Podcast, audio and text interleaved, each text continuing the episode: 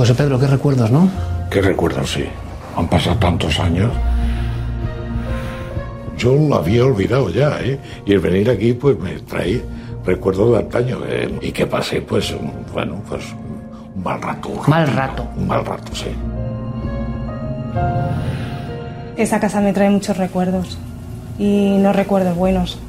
Yo aquí lo he pasado muy mal. He vivido aquí cosas que yo nunca he contado a nadie. Sí, sentados ahí. ¿Qué es lo que pasa? Una de las puertas eh, empezó a girar, pero violentamente. Violentamente. Violentamente. Pum, pum, pum, pum, pum, pum. Yo pensé eso, digo, algo ha habido aquí porque esto no es normal. Es duro, ¿no? Estar Es- aquí. Es muy duro. O sea, yo hace 20 años que no pisaba esta casa. Hay habitaciones incluso no. en las que no quieres No ni, quiero entrar en esa habitación. ni entrar, No. que es en la que fallece Sí, tu en esa hermana. habitación. Entonces, muy mal. Y más con 12 años, mal. Muy mal. Lo pasé muy mal. Yo no se lo recomiendo a nadie.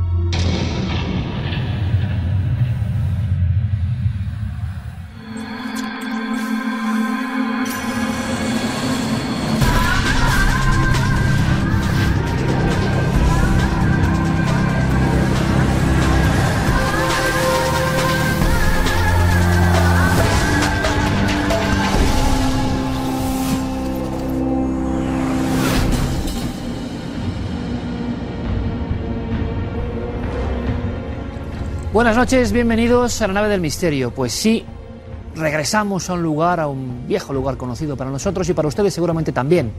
El caso del expediente Vallecas, que se ha transformado recientemente en una idea inspirada hacia el cine por Paco Plaza, con un éxito sorprendente o quizá no. La película Verónica, porque el miedo vivido realmente en ese hogar por una familia absolutamente normal, pues realmente es algo que, que se contagia. Es más, este caso, hay que decirlo, sigue provocándonos un enorme respeto y parece que ya lo habíamos contado todo. Ustedes recordarán que hace unos años estuvimos en esa vivienda y hemos regresado ¿por qué? Porque tanto el inspector José Pedro Negre, inspector jefe de Vallecas, que hace el expediente más singular de la historia de la policía en torno a estos fenómenos, pues vuelve a la casa, traspasa el umbral de esa casa eh, 25 años después prácticamente. Y también tenemos una sorpresa, que es eh, la hermana de la niña del expediente Vallecas, Estefanía Gutiérrez Lázaro, de sobra conocida por los seguidores del misterio, pues la hermana, que tenía 12 años entonces, Marinela, eh, ha querido dar su versión, ha querido contarnos cosas que no se conocen y creo que, Carmen, buenas noches. Buenas noches. Tienes una de las entrevistas más estremecedoras que yo recuerdo en este programa. Primero, por dónde se produce y segundo, por lo que esta chica, eh, que se ha portado fenomenalmente, nos cuenta. Bueno, creo que es una de las experiencias eh, más personales y también bonitas al regresar, bonitas y, y espeluznantes, porque regresar a esa casa donde esa familia lo pasó tan mal, muchos años después, remueve todo lo que allí se vivió. La entrevista, además, eh, se realiza en el cuarto donde ella dormía con Estefanía, dormía con su hermana, donde ocurren muchos de los fenómenos y Marianela por fin ha decidido hablar y contar su historia, contar cómo vivió una niña de 12 años esos hechos tan impactantes. Hechos algunos que no conocíamos y les voy a decir eh, pequeño secreto. Es que hace nada, revisando de nuevo todo el material, yo estaba en el despacho en la noche, ayer mismo, y estaba acongojado. Nunca deja de sorprendernos este, podríamos decir, amityville español. ¿Hay cosas nuevas? Bueno, lo van a ver. Pero comenzamos con Viral como siempre. Presentamos de inmediato y van a saber por qué a un querido, un entrañable amigo. eh, nos unen más de 20 años de peripecias. Él es Fernando González Hiches, zoólogo de prestigio mundial, documentalista. ¿Y por qué está aquí Fernando? Bienvenido a tu casa. Muchas gracias, Iker. Carmen, un gustazo, ya sabéis. Pues porque ha pasado algo viral, ha pasado algo viral que te suena mucho, que tiene que ver con la zoología o con la criptozoología. Vamos a empezar con un vídeo que es el, el inicial, el que genera, yo creo que todo eh, lo que se ha mostrado en las redes. Estamos viendo cómo eh, un guarda de seguridad en Argentina cuida de unos campos, campos con ganado, escucha algo en la noche y cuando va a ver qué está pasando se encuentra con varios eh, trozos del campo quemados, están todavía algunos echando humo y lo que él dice que es un ser extrañísimo que le da, ahí está, que le da tantísimo miedo que él, en vez de ir hacia el ser o hacia la persona que en teoría se tenía que haber colado en esos campos de ganado, dice que le da tanto miedo lo que ve que sale corriendo y llama a la empresa de seguridad donde trabaja y dice que él no vuelve a entrar en ese campo. Está completamente aterrorizado, Iker. Esto es en la zona de Argentina, en Chasicó y en Bordenave. Es donde eh, se han producido estos fenómenos. Ya te digo que estás hay un momento dado donde se ve alguno de esos eh, hoyos o Primera gran duda, ¿esos son huellas? quemados. Preguntemos al experto, ¿no? ¿Parecen huellas de animales o parecen huecos simplemente quemados? No, yo creo que eso de huella de animal no es. No es. Eso es humano seguro, está todavía humeante. Eso es que algo o alguien ha quemado ese pasto. Eh, y además, incluso, y luego lo vamos a ir viendo, el caso es apasionante, hay como una especie de coreografía o de diseño de esos dibujos. Bueno, fíjate, eh, estos son directamente hemos hablado con la empresa de seguridad porque no solamente tienen a los guardas que están vigilando allí el ganado, es una eh, es un campo muy grande, Una hacienda grande. una hacienda bastante grande hasta tal punto que tienen también cámaras de seguridad. Esas cámaras de seguridad durante toda la noche nos dicen que graban cosas extrañísimas, entre ellos unas luces muy potentes, unos reflejos que no sabe nadie absolutamente de dónde vienen y que nunca antes Iker justo ahí había ocurrido. Y esos reflejos poderosos Hay como y una extraños, especie sí, de sí, sí, como unos flashes, ¿no? que no saben quién los produce, no sabe de dónde vienen y es cierto que son las cámaras de seguridad que no han sido alteradas por nadie. La empresa nos ha facilitado en exclusiva además Iker todas estas imágenes que no han sacado en ningún medio. Porque ustedes saben que la idea de viral es acudir a lo que ha sido viral, a lo que se ha expandido pues terriblemente por todo el mundo, en este caso partido de Argentina. Fíjate, y- ¿Ves? Un flashazo tremendo de persona, algo. ¿no? ¿O qué es Eso eso? yo creo que es el reflejo, ¿eh? El reflejo Vale, de las vale, mismas vale, cámaras vale. de los Estamos viendo en cristales tiempo real. con los flashazos el que provoca Nuestra ese idea, efecto flare. amigos de Cuarto Milenio, es acudir a la raíz, como hicimos con Momo, con cualquier cosa, acu- o los gusanos de la ¿Ves? semana Mira, pasada. empiezan a dar flashazos de repente y no saben qué son. Porque, porque no hay eh, luces allí, no saben qué lo Pero provoca. yo aquí veo algo que dices tú que es el reflejo. Ese es, el, ese es el- lo que se llama el lens flare o efecto.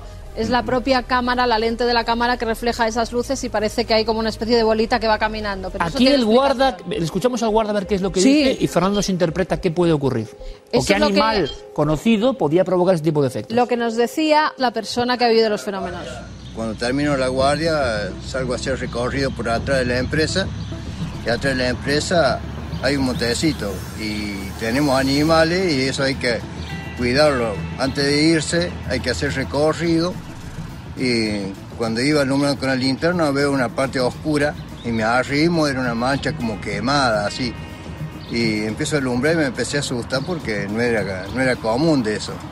Y cuando levanto la, la- vista así porque sentí un ruido en el monte, eh, veo algo que se movía, algo fuera de lo normal porque era como un animal, así, algo que se escondió, como, una, como si fuera algo, algo raro, algo raro fuera de común. Me asusté y me empecé a disparar para este lado, abandoné la, la guardia y me vine.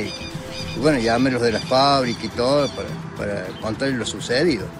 Claro, lo curioso de todo esto, primero, ¿qué animal en esa zona de Argentina, un depredador que pueda causar las heridas? Claro, es que todo esto en la noche pasa eso, se ven esas luces, hay esa especie de huecos quemados, el guarda de seguridad que ve algo y decide irse porque le da mucho miedo y por la mañana ¿cuál es el panorama que se encuentran? Pues este, animales con unas extrañas heridas que hacía muchos años que no veían. Y te digo por qué hacía muchos años. En 2002, en esta zona de Argentina, hay algo parecido. Es la misma zona. Sí, que se atribuye al chupacabras. Ajá. A ese ser mítico que cuando no se sabe dar una explicación de lo que ocurre con los animales mutilados, pues se dice que es el que en el fondo, para que todos nos entendamos, es un término para, no sé, puede quedar hasta romántico o casi humorístico para muchos, pero en el fondo es agresor nocturno habitualmente de ganado y que no se le pone un nombre porque no se sabe lo que Claro, agresor nocturno con una serie de características. Sí. Estamos viendo cómo hay partes de las ubres, eh, también de la quijada, de la boca, la lengua, que han sido extraídas, que han sido quitadas. Pero lo extraño de esto es que han sido cauterizadas. es. Esto es, quemado. que están quemadas. sí. Esto alrededor es quemado. Es como si estuvieran como con un láser hoy en día, cuando cauterizamos con un láser o las operaciones se hacen ya con láser. Estamos viendo las heridas que ha sufrido el ganado, que Fernando nos podrá decir mucho mejor que yo cuáles son y qué es lo que lo puede ¿Qué producir. te, qué te llama la fíjate, atención, les Fernando? faltan Hombre, partes de la cara, de yo la sé, boca. yo sé que aquí veo dos cosas clarísimamente diferentes. Una, como pasa en todos los casos de chupacabras, algunos hemos vivido más cercanos en Segovia y demás, pasaba lo mismo. Yo siempre digo, si hay chupacabras, hay una parte que sí es zoológica, que es animal. Una vez que tienes el cadáver del animal, a- entran a, a jugar la partida una serie de animales locales, pero previamente yo no sé qué es, pero es humano. O Humano sea, hay o dos no fases animal. clarísimamente en Sí. este tipo de historias que se repiten Sí. cada X tiempo. Es decir, los- estas mismas huellas que hemos visto quemadas, no hay ningún animal que te lo haga. Y después en estos cadáveres he estado leyendo las autopsias que se han hecho, porque estos animales no solamente son en, esta, en, en la finca donde se ha grabado el vídeo, es Ha que, es ocurrido que están hablando de 200 y pico animales muertos, pero luego empiezas a, a recabar información y si hay animales y apuntan alguno de ellos, apuntan sobre todo al ratón hocicudo rojo, que es un ratoncito de este tamaño. Es absurdo pensar que eso lo puede hacer un, un ratón de este tamaño, puede matar a, un- a una Eso vaca. en el 2002, Fernando, Mm. en esa primera oleada en Argentina, hace casi 20 años, con situaciones muy parecidas. Es como si alguien quisiera advertir de algo, no lo sé. Porque aquí lo extraordinario es que esto no pasa durante mucho tiempo. Si esto es una cuestión de fauna zoológica habitual, esto lo tendrías cada X tiempo. Y se acusó al ratón hocicudo. Es más, recuerdo Bueno. perfectamente que la prensa dijo solución. Claro, los zoólogos cuando ven el ratón hocicudo, yo no sé hasta qué punto, que no lo sé, ¿eh? puede provocar estas heridas, ¿no? No, pueden, sí pueden roer y de hecho en- se ha visto que tiene una tendencia la especie en la zona. Bueno, todo esto vamos a contextualizar un poco. Estamos hablando de grandes extensiones en la Patagonia Argentina, con muchísimo número de ganado, con grande, gran cantidad de cabaña ganadera, en la que todos los años, al llegar el invierno, siempre pasa al llegar el invierno, que es el punto más débil, digamos, de la biología de los animales, mueren del orden de 2.000 por causas naturales. ¿Y, y- y esta especie de quemadura puede eso- ser provocada por algo del animal, algún roce, o es lo No, que extraña eso- a los que están allí, Claro. ¿no? que están quemados? No solamente les extraña, o al principio les extrañaba que estaba quemado, sino que decían que estaba como hecho con un láser porque Sí, era súper fino. Luego, yo he leído los informes forenses de algunos eh, veterinarios de la zona dicen que están tan sumamente liso porque sí que pueden ser del ratón, porque están, tiene sus rayaduras, luego viene el frío, las heladas intensas de la noche y la propio, queda. el propio frío, el hielo, cauteriza un poco la herida y hace que se quede con ese reborde que vemos en las imágenes tan oscuro. Bueno, fíjate, eh, a los animales que estaban muertos, los otros animales carroñeros que tenían que ir Eso. a comérselos, Eso es no lo, van. Eso los es lo dejan que a mí, sin comérselos. eso es, os lo iba a que... decir que lo único que me llama la atención y además me llama la atención porque yo lo he visto En otros casos. normalmente cuando vas a grabar naturaleza en África por ejemplo recuerdo la última vez que he visto casos eh, llamativos para mí de- si descubres un animal recién muerto es perfecto para montar un hide y esperar a que Porque es vengan los banquete. carroñeros Claro. es un banquete claro en mitad de la sabana y estamos hablando de la sabana o sea no en un bosque que en un sitio muy expuesto yo recuerdo haber pasado tres noches con visores nocturnos esperando la, la llegada de los predadores a tres búfalos muertos que estaban muertos y nadie sabía por qué. O sea, no, no tenían heridas, estaban allí y no lo tocaban ningún animal. Es cierto que aquí dicen que ni las moscas, moscas sí tenían. En todos los casos misteriosos, que los ha habido en España también, yo estuve allí con esos, esas montañas de ganado en Segovia o en Navarra, casos muy puntuales, es decir, que no se repiten.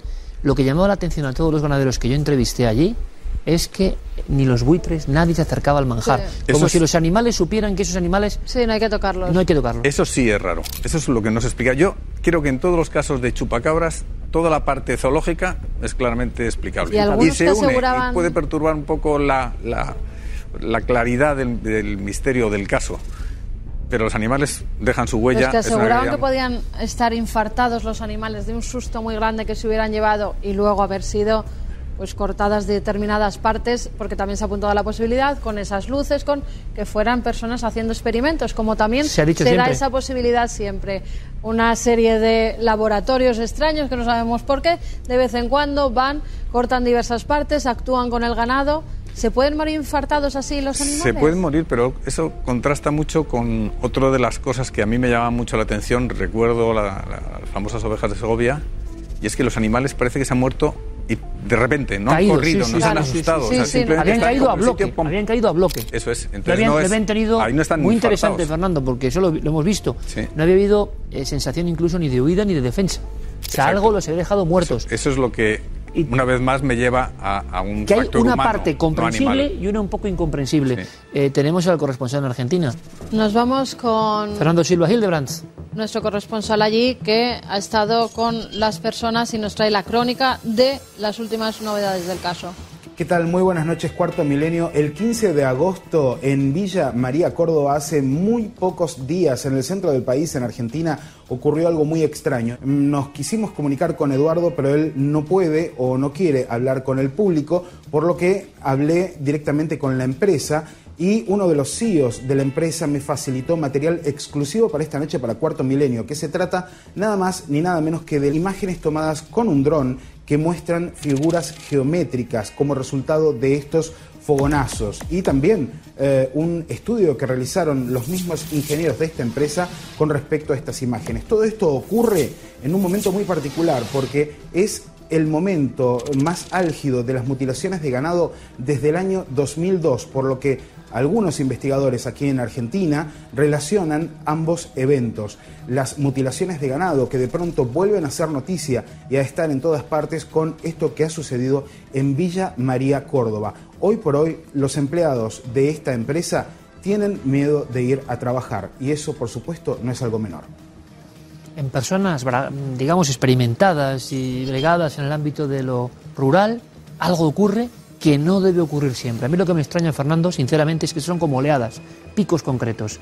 Si esto fuese una constante de la zoología o del campo, ¿qué problema habría? A mí lo que me llama la atención es cuál es el detonante para que de repente te fijes en esto, ¿no? Y desde luego me llama la atención, eso es más allá de la zoología, para- estas, estas manchas, estas figuras eh, humeantes, eso no tiene nada que ver con el mundo animal, no con el mundo animal irracional. O desde luego yo creo que tiene que ver con el mundo animal humano, Humano. Eh, o extrahumano, quién sabe. o Fernando, extrahumano, pero en cualquier como caso siempre, no animal. Te felicito. De noche en la selva, si alguien puede hablar de esto eres tú en este país. Sí, y además hemos compartido algunos Sí, juegos señor. de campamento, que es de lo que va un poco el libro. Hablaremos y de, de ello. historias inquietantes, pues un poco como esta. ¿no? Te deseo todo el éxito, compañero. Que Muchas siga la aventura. gracias. Gracias, Fernando, como Gracias, siempre. Fernando. Ahora más imágenes y yo creo que esto es casi peor, bastante peor que lo de el supuesto Bueno, chupacabras. fíjate, a lo mejor, Fernando, ya que te tenemos aquí, nos podías decir si verdaderamente lo que sacan del cuerpo de este hombre es un Yo- animalito yo o es no. posi- Es posible que me desmaye. Esto es un vídeo que se ha hecho viral, Esto- aunque está grabado hace muchos años, ¿eh? pero continuamente se va haciendo viral. Yo Vamos a pasar rápidas las imágenes para que veáis en un momento dado cómo este hombre parece que está haciendo lo que llaman una operación psíquica. Es decir, ahí están en Brasil, en lo que supuestamente, mira, ahí lo tienes, Fernando. Es como una especie de roedor. Vamos a ver si cuando lo pone en la barriga del hombre al que le está sacando el mal, Pobrecillo. porque en teoría es el mal lo que le está sacando. Supuestamente es un hecho de exorcismo, ¿no? Es Brasil, es un exorcismo, eh, este señor parece que está poseído y el curandero psíquico lo que hace es, te voy a hacer una operación para que veas, Es. Es el cadáver de un ratón, clarísimamente. Pues él dice que el mal estaba en forma de ratón metido dentro de este hombre. Y esto ha dado la vuelta al mundo. Esto ha dado la vuelta al mundo, pero es que lleva dando la vuelta al mundo durante un montón de años. Solo queríamos comprobar que si verdaderamente ¿no? Fernando era un animal lo que sacaba, porque sí que es cierto que en este tipo de operaciones psíquicas, que así le llaman, y que viene desde hace muchos años, años 70, sobre todo curanderos filipinos, todo comienza con alguien muy conocido, con Alex Orbito. Sí. Hacía este tipo de operaciones. Tiene toda su historia. Este hombre llega incluso en Italia a estar detenido por una de esas operaciones donde pillan cómo utilizaba determinados eh, pues, sobrecitos de sangre para hacer creer a la gente que verdaderamente estaba operando con sus manos, que metía las manos dentro de la barriga o del sitio donde estuviera el tumor, el cáncer, y que así lo curaba, cosa que era completamente falsa. Tú sabes que el doctor Gaona estuvo muy cerca en estos experimentos, Sí. ¿no? Haciendo una especie de tesis eh, y un día tenemos que preguntarle, pero desde luego la inmensa mayoría de cirujanos psíquicos, hay que dejarlo claro, son un fraude Claro. completo que no pase del ilusionismo. Exacto. Y si observamos, yo creo que es lo mismo el caso del ratón, es la posición de las manos y cierta destreza para... Claro, Aunque hay mucha utilizaban- gente, ojo, que los defiende, ¿eh? Sí, Muchísima. sí, sí. Había gente, vamos, sus ayudantes, se sabía que eh, en los algodones que ellos piden para empapar la sangre, ¿no? Que va saliendo supuestamente de las tripas del hombre o de la mujer que están operando, había como cápsulas de sangre que en un momento dado, cuando están haciendo así, explotan y parece En España que... hubo casos también. Incluso tripas de animales, que también se comprobó que eran tripas de animales. Lo que nunca habíamos visto hasta ahora era que salieran animales mm, de verdad, ratones, o este sea... caso es un poco distinto, el de Zé Arigo en Brasil, Sí. porque el hombre entraba en trance, se creía imbuido del poder de un viejo doctor alemán fallecido, el doctor Fritz, y es verdad que Arigo llega a ser encarcelado porque miles de personas esperan en su consulta y él con un cuchillo además oxidado operaba sobre todo los ojos. ¿eh? Y esto sí que está probado, es un caso un poco diferente, pero son imágenes tremendas ¿no? Ahí que está. recuperamos en Viral y que es la larga historia de los... Bueno, yo creo que el ratón Sobre es un todo truco porque clarísimo. ¿no? continuamente nos mandan, fijaos, este viral, esto no es nada nuevo, esto lleva años y años circulando. Y ya digo, el de Brasil, que ahora está otra vez en pleno auge, es del año 2013. O sea que fíjate, hace cinco años que está circulando por las redes, pero de vez en cuando tiene repuntes y es todo por las operaciones psíquicas que, como estamos viendo, año 1975, se llevan realizando. Además, con gente que ha ganado muchísimo dinero. Siempre la misma técnica. Siempre la misma técnica. ¿Dónde Pero, está? ojo, se produce un efecto de, de sugestión colectiva entre las personas que están ahí, tanto en el paciente como en el operador. Fíjense en una cosa, mi A opinión. veces la sugestión, perdona, ahí que lleva a la muerte, porque se dejan curar por esta gente, no acuden a los médicos de verdad y luego han fallecido por las enfermedades que tenían. No cabe duda que Cuidadito, ¿eh? personas como Arigo parece que hicieron en algún momento incluso bien porque operaban a personas muy pobres y demás y habían resultado concreto, pero lo que ustedes fíjense como consejo, ¿eh? en todos estos que operan la barriga y operan de una manera, el- lo que ellos cuentan es que su poder psíquico sanador deja sin cicatriz. Y esta es la gran clave. No hay cicatriz porque hay un truco, evidentemente, porque nunca se ha orado del cuerpo. Si ustedes tienen casos donde hay cicatriz, eso lo miraremos de otra manera. Y yo creo que esa es la clave eh, divisoria totalmente de este fenómeno. Fernando. Espeluznante. Ahora sí, gracias. Compañero, gracias por todo. gracias. Mucha suerte. Continuamos con más cosas. Venga, vámonos con más virales porque esta semana ha dado para mucho. A Madre ver, mía. aquí tienes tú un periplo. Animales de verdad con fuerzas extraordinarias, fantasmas, otro tipo de Vamos animales con fantasma extraños. para eh, dejar la zoología un rato. Vamos con fantasmas. Estamos en Perú, en una plaza. Las cámaras de seguridad están dando, la verdad, es que muy buenos carrusel. momentos a este programa. Sí. Porque las cámaras de seguridad captan como una persona está en esa plaza y esas mismas cámaras ven cómo delante de ellas desaparece esa persona que se está metiendo por aquí Sí. y de repente hace shum. Ese movimiento, eso que ves así como Sí. que hace, es el movimiento de la cámara que va siguiendo a una persona que ha entrado a donde están vigilando. Por eso la cámara se va moviendo en un momento dado. Después de que pase eso, sigue andando unos metros. Esa sombra ahí Claro. desaparece. ¿Qué está pasando en el mundo? Que hay cámaras por todas partes, antes no había tantas. Es el gran hermano inci- a nivel claro, mundial. El nivel de incidencias extrañas que se están registrando supera cualquier ficción. Y ojo, porque ni más ni menos que en un lugar con el aeropuerto de los rodeos. Sí. Ojo con esta noticia que les prometemos seguir. Si tienen alguna información, por favor. Ustedes saben que el aeropuerto de los rodeos tiene una historia trágica y tiene una historia de visiones en la pista de unas figuras. Bueno, pues recientemente, les hablado hace un par de días, una de estas figuras, si es que es esto, ha provocado, pues bueno, eh, el retraso de dos vuelos y la investigación concreta dentro del aeropuerto porque no encontraban una especie de figura de persona y luego no había nadie. Y lo curioso es que es precisamente en el lugar donde los parapsicólogos, investigadores, ufólogos habían recogido testimonios de presencias. No deja de ser curioso. ¿Tendrá una explicación natural? No lo sé. Lo que vamos a hacer es investigar, lo estamos haciendo ya. Bueno, el, el, el, el- él y no defino más. No defino más porque Bebé con rasgos de cerdo. esto ha sido viral con millones de visitas. Se decía, ha nacido un bebé con rasgos de cerdo en África. Esos eran los titulares. Madre Vemos cómo ese bebé se mueve, ¿verdad? Como está ahí, como el pobre, pues no debe estar muy bien después del nacimiento. Ya sabemos que muchas veces largas. los seres de la de naturaleza que nacen con deformaciones, sí que es cierto que los pobrecitos a las pocas horas se mueren. Pero en este caso, claro, es que eran rasgos muy humanos. Además vemos que tiene movimiento, ¿verdad? Que parece que tiembla, que está, pues está pasándolo mal. Hay también diversas fotografías en las que presuntamente aparece con su mamá cerda. Está bien hecho, ¿eh? Detrás. Está bien, Está bien hecho. Está bien hecho, pero no deja de ser un engaño. Esto es un muñeco de silicona. La silicona Un y Juan Villa, un Juan Villa oculto. una Juan Villa, es Una una, Juan chica Villa. que se dedica a hacer diversos performances, se llama Laira. Ella hace performance Es con eso, ¿eh? entre animales y humanos. Es buenísima. Pero es que la gente se lo ha creído. Claro, se ha, ha lanzado a la empezado red. como un viral, se ha lanzado a la red, hasta que, claro, han tenido que salir a desmentir diciendo, no, no, que es solamente una performance, que no ha nacido ningún niño O sea, con ella estas no lo ha hecho con intención de engañar No. y es alguien que lanza a la red esto quien al final Esto provoca es el un tipo de arte en el fondo, ¿no? Esto un es como- artista que crea un ser como Momo.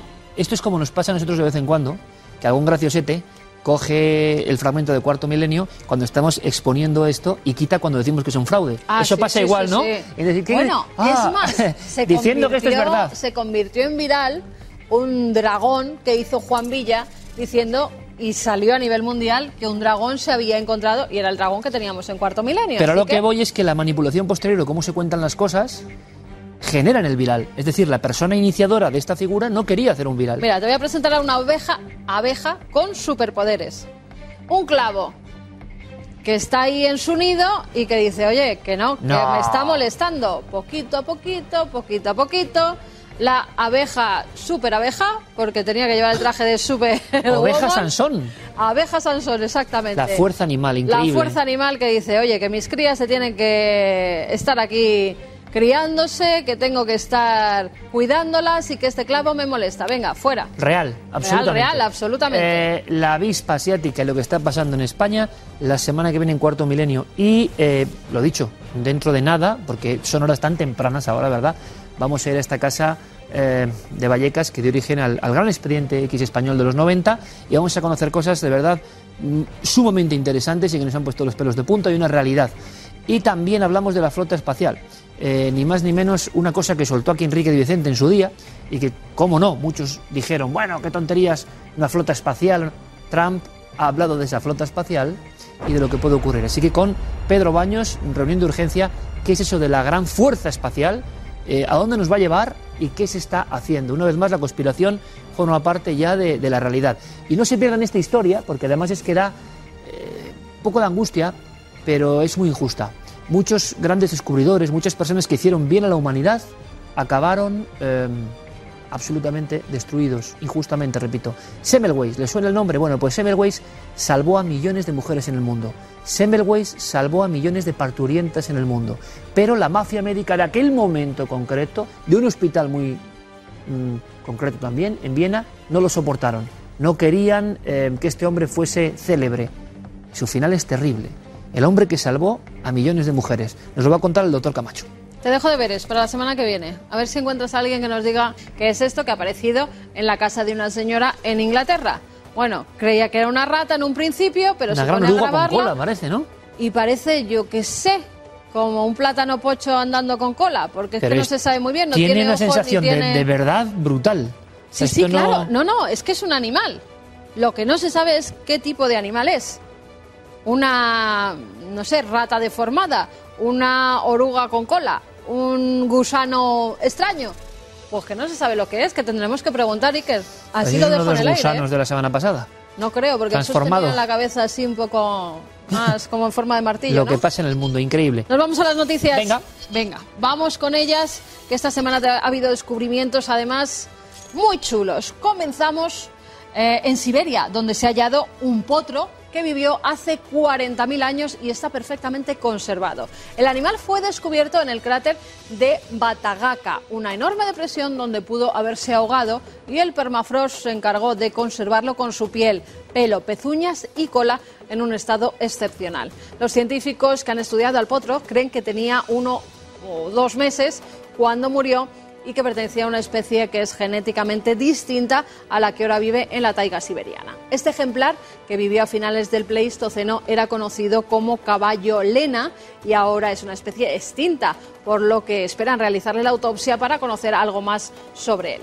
Una vez más, la capa de hielo no solo nos trae gusanos que reviven 42.000 años después, no solo nos trae esa misma zona del planeta al cachorro león de las cavernas Estaba muy que demuestra cerca de donde han encontrado a este Esto es. Jurassic Park, que poco a poco está saliendo. Ejemplares perfectos, esto es impensable. Ahora tienen ¿Y que ver extraen algo de ADN? en su estómago qué era lo que comía, Increíble. si todavía Increíble. eh, estaba vivo cuando caía en esa roca, en esa depresión. Bueno, Increíble. tienen que verlo, pero un animal que vuelve a la vida después de 40.000 años. Nos vamos con la NASA, ¿quieres? Venga, sí, que vamos a hablar luego de la Fuerza Espacial. Pues venga, la NASA acaba de difundir más de 200 audios grabados durante el viaje a la Luna. Especialistas de la Universidad de Texas fueron los encargados de limpiar estas cintas analógicas que han sido almacenadas durante casi cinco décadas. Se trata de 19.000 horas que muestran las conversaciones entre el centro de mando en tierra y los astronautas. Entre ellas está la legendaria frase de Neil Armstrong, este es un pequeño paso para el hombre, pero un gran salto para la humanidad. Todos los archivos pueden ser consultados en archive.org.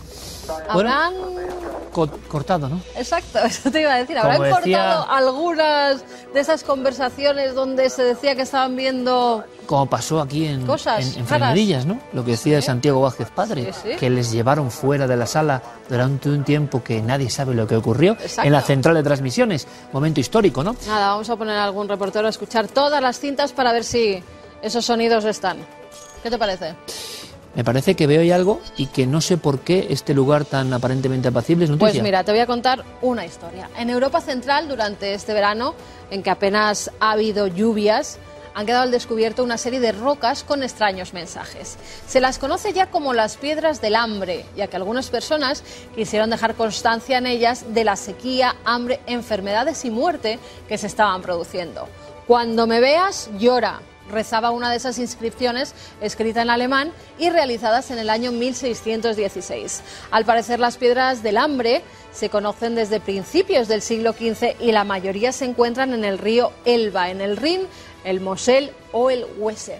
Cuando me veas llora. Cuando me veas llora. Bueno, pues en eso historia- quiere decir Ya, Que estaba la sin cosa agua. sin, alimento, sin agua. Exacto. Cuando me veas llora. Bueno, pues en la historia que viene a continuación ha habido mucho llanto. Esa es una constante hasta que en julio de 1991 una muchacha absolutamente normal, Estefanía Gutiérrez Lázaro, fallece. Y después eh, en su casa se producen fenómenos extraños que muchos de ustedes ya conocen, pero van a conocer otras cosas. Es más, em, todo parece que se inicia, nos lo va a contar la propia hermana de Estefanía, con la práctica de la Ouija, mm, como un juego, como un juego, sin ningún otro interés que la curiosidad. Y a veces parece que la Ouija conduce por vericuetos inesperados o abre puertas que a lo mejor deben estar siempre cerradas. Hemos vuelto a esa casa. Yo he vuelto después de muchos años. He contado muchas veces que en esa casa me han pasado algunas cosas en su día, eh, con Concepción Lázaro, eh, la madre de la familia. Recuerdo perfectamente que entraba yo hace más de 20 años en una de las visitas, porque este caso era célebre. La policía había intervenido y eso ya le daba un, un cariz importante. Y tú lo sabes perfectamente que, que delante de las escépticas productoras que iban conmigo, eh, se agotó una batería entera, pero lo curioso es que la madre, casi con una sonrisa, dijo, cuando entréis en ese baño, eh, las baterías se van a ir. Las dos chicas que me acompañaban, que eran del equipo de esta televisión local de Madrid, se reían. Como tantas veces, la risa ignorante ante estos temas. Entró la cámara y vio cómo la batería mm, se descargaba, se quedaba sin funcionamiento. La repuso, dio una pequeña vuelta por el salón donde la policía observó ciertos hechos que hoy consideran sobrenaturales o paranormales o inexplicables, volvió apenas a los dos minutos con la batería perfecta, volvió a entrar en el pequeño baño o aseo y aquello se volvió a descargar. Aquellas personas que iban conmigo salieron de la casa espantadas. Es más, tuve casi que disculparme con la familia. Esa casa de Vallecas eh, es ahora eh, vivienda de otras personas, que curiosamente mm, la han forrado de estampitas. Ni Marianela regresaba desde hacía 20 años a este lugar, ni por supuesto el policía, el inspector jefe Pedro Negri. Tener al hombre que redactó ese informe en la casa de nuevo nos iba a dar nueva luz, nunca mejor dicho, ante uno de los grandes casos de la historia europea de fenómenos presuntamente paranormales. Así que sin dar un dato más, vamos a esa casa, una noche cualquiera, porque creo que merece la pena. Todos hemos salido de ella, francamente, sobrecogidos.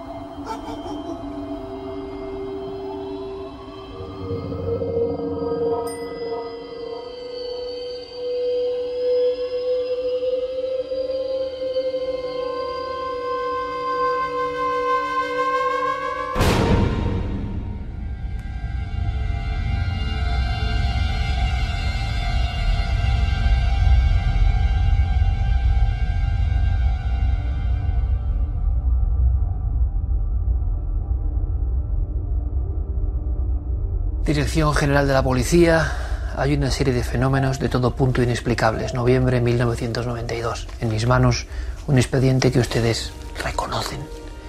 Seguramente el informe policial más famoso de fenómenos extraños ocurridos, por lo menos en España, en Europa quizá también. Eh, una intervención concreta en esta casa. Y les voy a decir una cosa sincera. Em, no me encuentro nada cómodo aquí.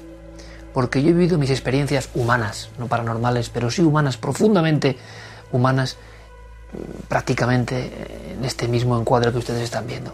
Me acuerdo de Máximo Gutiérrez, el padre de familia, de esta casa, cuyos fenómenos dan origen a fenómenos como el de Verónica, por ejemplo, la importante película de Paco Plaza. La historia real ocurre aquí. Aquí muere Estefanía Gutiérrez Lázaro, 17 años para cumplir 18 prácticamente, después de practicar la Ouija y una serie de experiencias que diríamos casi infernales. Y yo me estoy viendo aquí ahora mismo, hace más de 20 años, yo aquí, con el padre, que ya ha fallecido, en paz descanse, don Máximo Gutiérrez Lázaro, y me decía, eh, Iker, aquí había unas muñecas, aquí falleció mi hija, aquí empezó esa deriva, ¿no? Toda la familia terminó en un salón que luego van a ver, que muchos ya quizá conozcan, porque hemos grabado en él en otras ocasiones, pero no como esta. Allí terminó la familia en unos colchones, cerrando la puerta, porque en este pasillo que nos circunda pasaban cosas, cosas increíbles. ¿Por qué volvemos a esta casa? Les voy a contar un, secreto, en la realidad.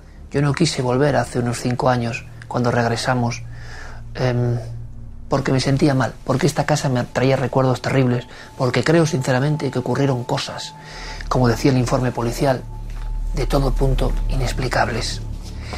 Pero he pensado en volver precisamente con el hombre que hizo este informe, volver aquí. Desde esta noche de noviembre del 92 él no ha vuelto. Yo quiero que esté conmigo, con ustedes, que nos cuente.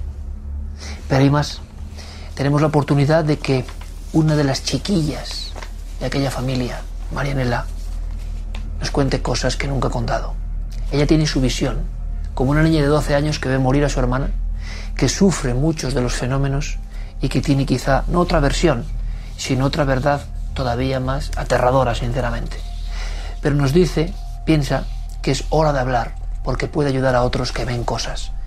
Ella cree que después de aquella Ouija realizada en el colegio, aquí apenas unos centenares de metros, se abre una puerta y que esa puerta nunca se cerró.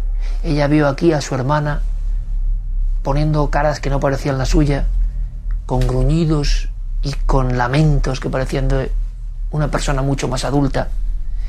Ella recuerda la historia de un abuelo que dijo que se iba a vengar de su familia y cómo llevándose a su propia hermana. Un montón de historias de las que se ha hablado mucho, yo también, porque yo he estado en esta casa en muchas ocasiones. Pero hay la posibilidad de ir un poquito a un nivel más profundo. Creo que va a merecer la pena.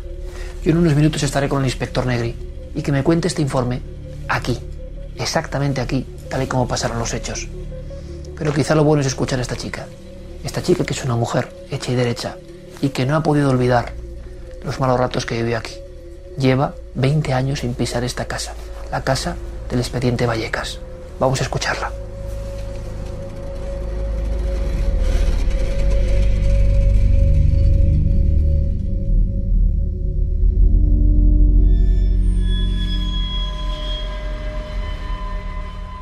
Esta es una habitación muy especial por los acontecimientos que, que ocurrieron y estoy con una de esas testigos eh, que en una fecha muy concreta, en este piso de Vallecas, pues vivió una de las experiencias yo creo que más tremendas que hemos contado y hemos investigado a lo largo de tantos años.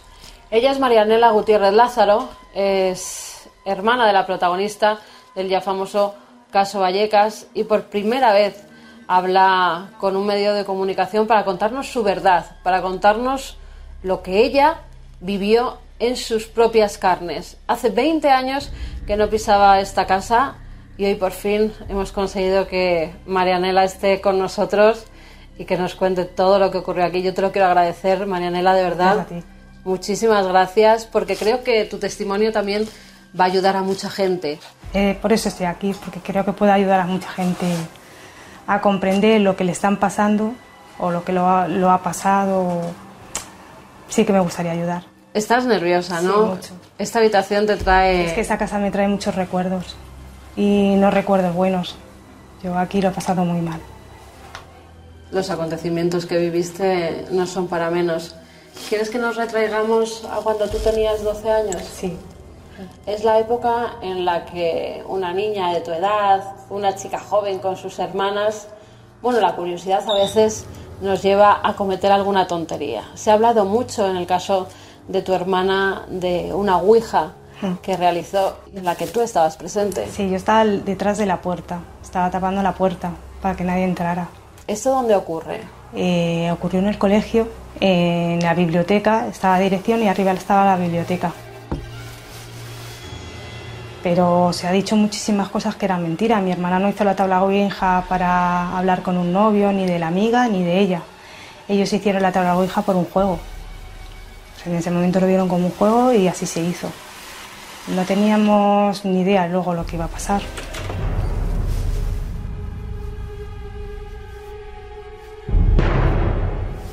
Subimos para arriba y para la dirección y a la biblioteca a abrir la puerta porque la puerta no, no había cerrojo ni había nada para, para cerrar esa puerta, o sea, siempre estaba abierta y, y no se podía abrir, estaba como encajada. Pensaban que habían puesto una silla o algo encajando la puerta. Bueno, se llamó a otro profesor y empezó a dar empujones a la puerta y cuando esa puerta se abrió no había nada detrás, no había absolutamente ni silla ni nada encajando esa puerta. Pues la profesora lo que hizo lo primero fue agarrar la tabla y romperla por la mitad. Explotó el vaso y en ese momento se la metió a mi hermana el humo blanco en la cara.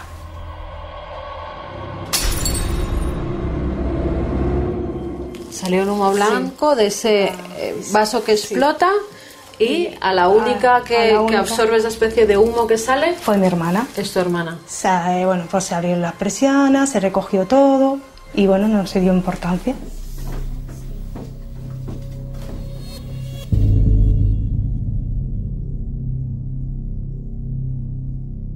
Hay un momento en el que ocurre algo en la cocina de este, de este domicilio, antes de que empiecen esos fenómenos, ¿no?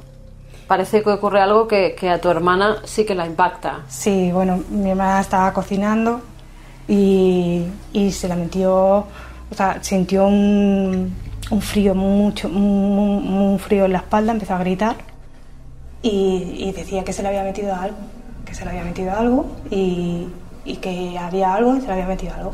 Ahí empezaron, ahí empezó toda la pesadilla, porque fue una pesadilla.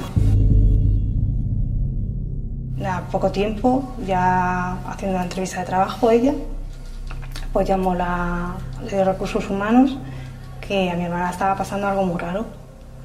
Pues bueno, la recogieron y se la llevaron al hospital y la medicaron, pero la dieron las pastillas para las convulsiones, pero es que mi hermana no, no hacía convulsiones, o sea, que es que no...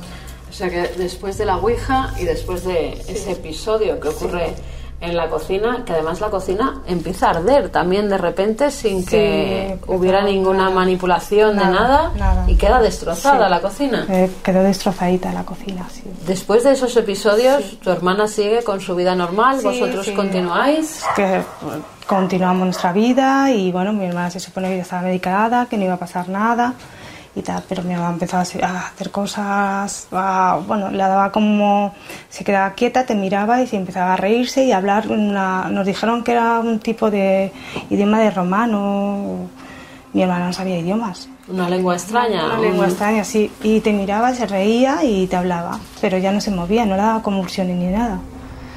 Entonces, pues bueno, pues ahí empezó todo más una pesadilla, porque claro, a ver que tu hermana eh, se cae en el suelo y empieza a levitar, ¿Cómo es ese episodio? Llega un momento en el que vosotros en la casa empiezan a escucharse cosas, ¿no? Y a oírse yo ruidos. escuchaba llanto, gritos, quejido, risa, no sé, en mi casa yo he escuchado de todo. ¿Y a qué lo atribuíais?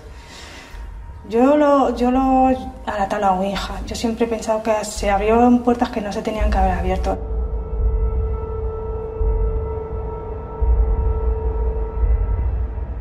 Parece que los fenómenos se centran en tu hermana, Mm.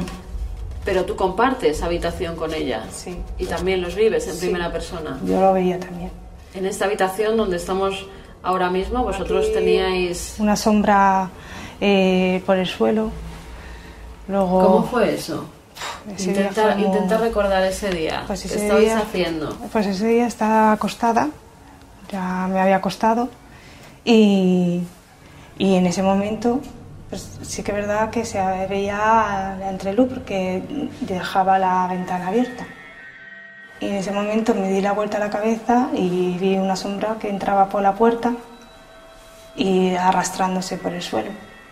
Claro, yo pensaba que era una broma, porque pensaba pues que era uno de pues, que estaban jugando. Y, pero cuando me fui a incorporar, era totalmente negra y cada vez se acercaba a las camas, a la cama donde yo dormía. Y bueno, y gritos y sobre todo llorar a una persona, ayudarme, ayudarme, decía. ¿Tu hermana qué os decía de eso? ¿Ella era consciente también de esa decía sombra? que se iba a morir. Ella decía que Sí, se iba a morir. Se iba a morir antes que nosotros. ¿Y a qué lo atribuía? Sabía él que le pasaba algo. Mi hermana lo tenía clarísimo.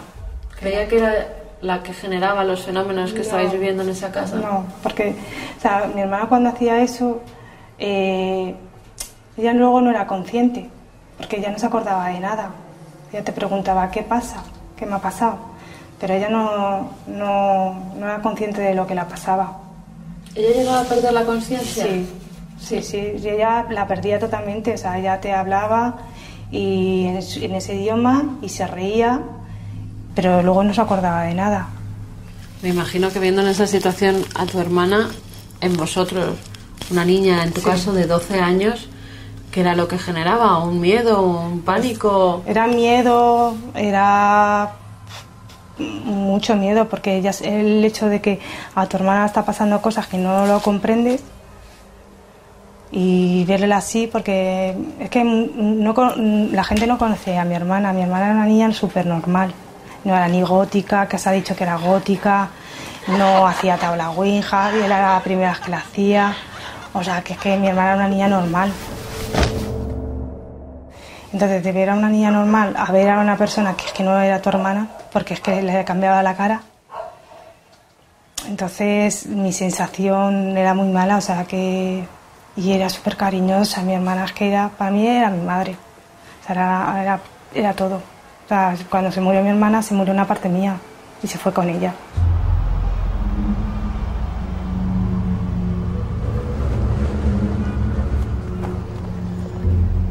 Hay un episodio que me contabas antes eh, de la que tú fuiste testigo. Creo que era en el salón, ¿no? Donde Sí. todos os reuníais ya Sí. por la noche ante el pánico de todo lo que estabais viviendo. Sí. Un fenómeno en el que tu hermana llega a levantarse unos centímetros por encima del A suelo. levitar, sí.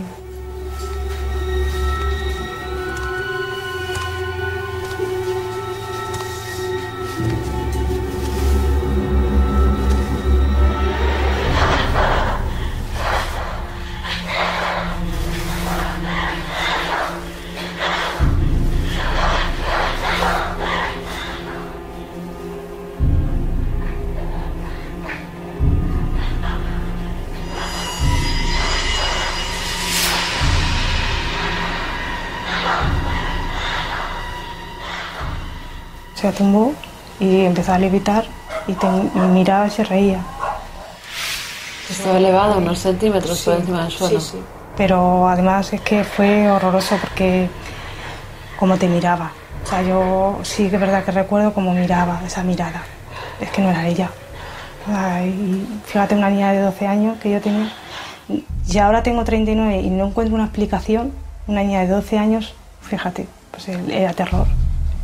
Sea, terror. Era como Mariana en la que tuvierais que dormir todos en el salón. Sí, ya se hizo todo cuando falleció mi hermana, ya empezaron a pasar cosas más fuertes y, y ya dormíamos en el salón. No queríamos dormir separados ninguno. ¿Qué ocurre la noche en la que se produce el fallecimiento? Porque ¿Lo hermana- recuerdas? Sí, porque la vi yo fallecer. ¿La viste tú fallecer? Sí, Estabas Está- presente. sí, estábamos durmiendo y escuché un, un, un- un gruñido.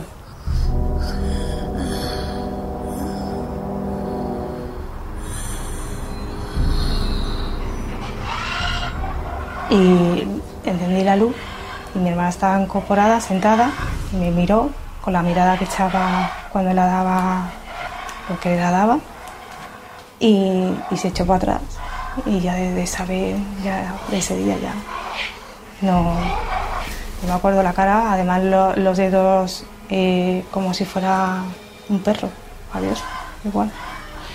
Y se echó para atrás, y, pero eso ya me lo había hecho otra vez en el baño. Se quiso tirar a mí. Pero yo digo que había, ella no era consciente de lo que le pasaba, pero en esos momentos sí que es verdad que ella no, no, no quería tirarse a mí. Y se cayó redonda al suelo. Que no era ella, vamos, que algo la poseía y Sí, sí. tú lo atribuyes a eso que se había metido Sí, dentro de sí. su cuerpo y que, y que- quería hacernos daño, pero ella no lo permitía. era como una lucha. Sí, yo creo que Cuando era una estaba lucha, consciente a cuando estaba en esos... Yo creo que ella tenía una lucha diaria.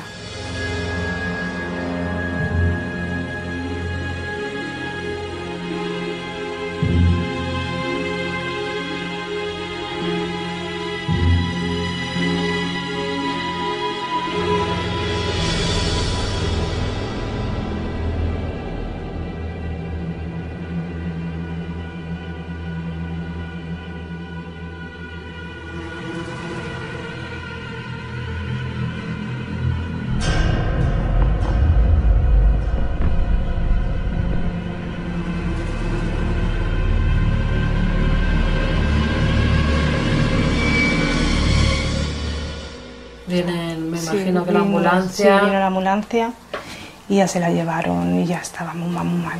O sea, ya no, ya no está... Y fallece en el hospital. Sí, fallece en el hospital, nada, pues nada más llegar prácticamente falleció.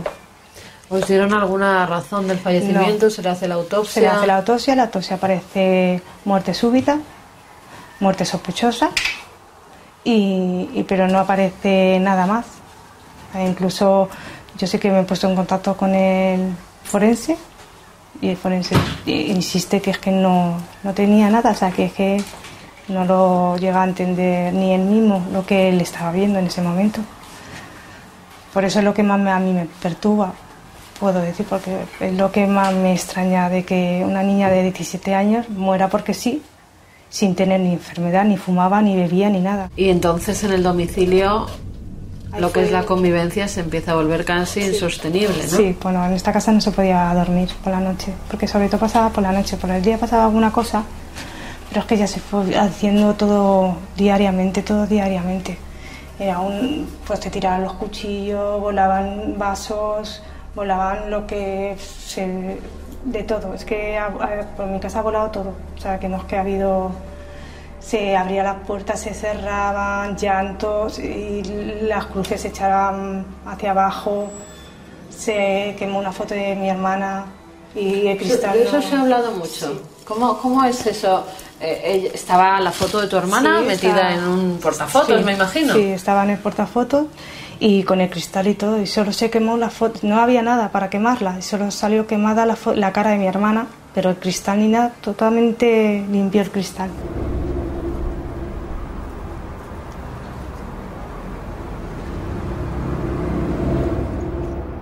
Hay episodios, Marianela, en los que tú incluso te llegas a quedar sola Sí. en esta casa y decides abandonarla y a dormir a la calle. Sí, porque me arrastró por el salón. De los pelos, me agarraron de los pelos y me arrastraron por el salón. ¿Y en que veías algo? No, no, no. Me arrastraron por el salón y no había nadie en mi casa. De los pelos. Yo me fui y dormí en un banco en la calle.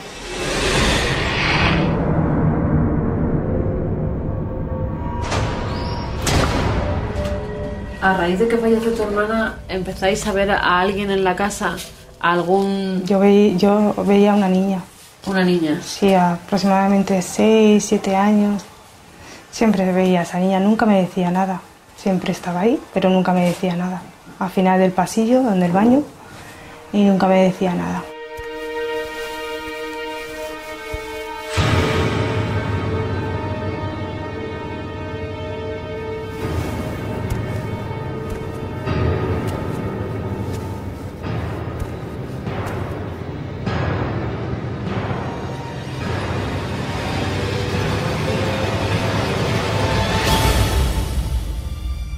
Yo creo que en esta casa había algo más y era más fuerte que todo.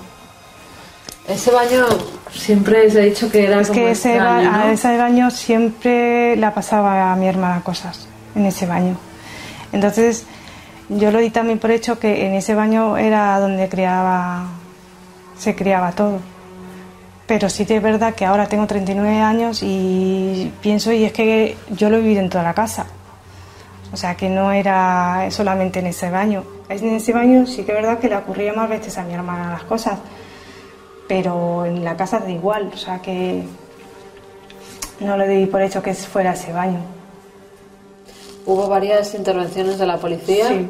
no solamente en el caso en el que viene el comisario Negri, sino que hay otras Ah, dos sí, o tres intervenciones más. Hay dos, una se llamó a la policía no quiso venir, después de la primera que vinieron y, y se fueron pues con mucho miedo de mi casa, La primera vez que viene la policía, entran y se encuentran un panorama. Pues estábamos eh, mucho miedo, teníamos mucho miedo. Y, y bueno, pues es que esa noche fue horroroso, nos tiraban, me tiraban cosas, llantos, gritos, horroroso, o sea que esa noche fue, las puertas se abrían y se cerraban, y los propios policías en esa sí. ocasión también fueron testigos, de, fueron testigos. de esos Sí, fenómenos, ¿no? Sí. Esa noche fue una de las peores noches que, que vivimos. Luego se repitió otra vez, porque cada vez era, era más habitual. Y se llamó otra vez a la policía, porque claro, se ignoraba qué hacer, porque no sabías a qué llamar en ese momento. Entonces lo primero que llamabas era a la policía. Sabíamos que no podían hacer nada, pero bueno, pues simplemente, en- yo qué sé, y nos dijeron que no venían, que llamáramos a un cura. Eso nos dijeron. ¿En algún momento llamasteis a un cura? Sí, vino, vino, pero no. O sea, yo creo que lo que había aquí es más- era más fuerte que todo eso. Bendijo la casa, me Sí, imagino. bueno, aquí se hizo de todo, vino mucha gente, pero, pero lo que había aquí era más fuerte que todo eso. Aquí no,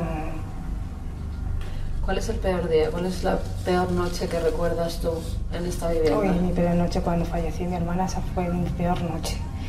Y la peor noche fue cuando me tuve que ir de mi casa. Esa, yo pasé mucho miedo ese día porque estaba sola. Y, y había algo muy malo aquí. O sea, yo vamos, la sensación que tenía que si no me iba, me iba a pasar algo malo aquí. Marianela, se han dicho muchísimas cosas del caso de tu hermana, de lo que vivisteis, algunas exageraciones, Sí. algunas falsedades. Eh, tú fuiste testigo de todos esos hechos. ¿Hay alguna cosa que tú dijeras, es que esto no fue así, no se vivió así? Se decía, por ejemplo, que tu abuelo había muerto maldiciendo a tu hermana. Eso, no, eso es mentira. O sea, mi abuelo estaba senil. O sea, mi abuelo era una persona mayor y, y yo siempre, de verdad, yo un respeto sobre mi abuelo porque para, yo recuerdo cosas muy buenas de mi, de mi abuelo y si dijo algo mi abuelo era en un momento que, que no estaba bien de la cabeza. Yo no, yo no he hecho, vamos, la culpa a mi, a mi abuelo jamás. Era una persona que vivía con vosotros, Sí, a la sí. que queríais. Bueno, mi abuelo era. Yo lo que recuerdo todo de mi abuelo era todo bueno. Todo bueno. Nada malo de mi abuelo. Y nos quería muchísimo. Siempre quería estar en mi casa con nosotros. O sea, que es que nos quería muchísimo. Lo que pasa que, claro, era un hombre mayor. Entonces se le fue la cabeza y, bueno, tenía problemillas con su salud. Y, pero vamos que no, que mi abuelo no tenía nada que, no tiene nada que ver en esto, ni quiero meterle en esto, ni de verdad. También sí ha dicho que se había tapiado la habitación de mi hermana. Jamás se tapió la habitación de mi hermana. Eso lo quiero dejar clarísimo. En esas circunstancias, eh, Marianela, ¿cómo vives tú esa situación? ¿Cómo una niña de 12 años se enfrenta a todo lo que está ocurriendo? ¿Cómo vives tu día a día en el colegio? ¿Cómo llegas a tu casa y es tu día a día? Pues mira, yo viví muy mal porque en mi caso yo sí que sigo viviéndolo y lo, yo ve- veo cosas y he, he vivido aquí cosas que yo nunca he contado a nadie por miedo, por, porque en el colegio me llamaban Casper, me pegaban, yo sí he sufrido bullying.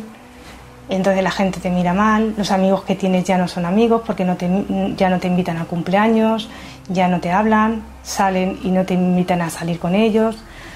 Entonces yo ya dejé de, de, tener, de tener contacto con el mundo, porque es así, o sea que me metí en mi mundo y no contaba nada a nadie.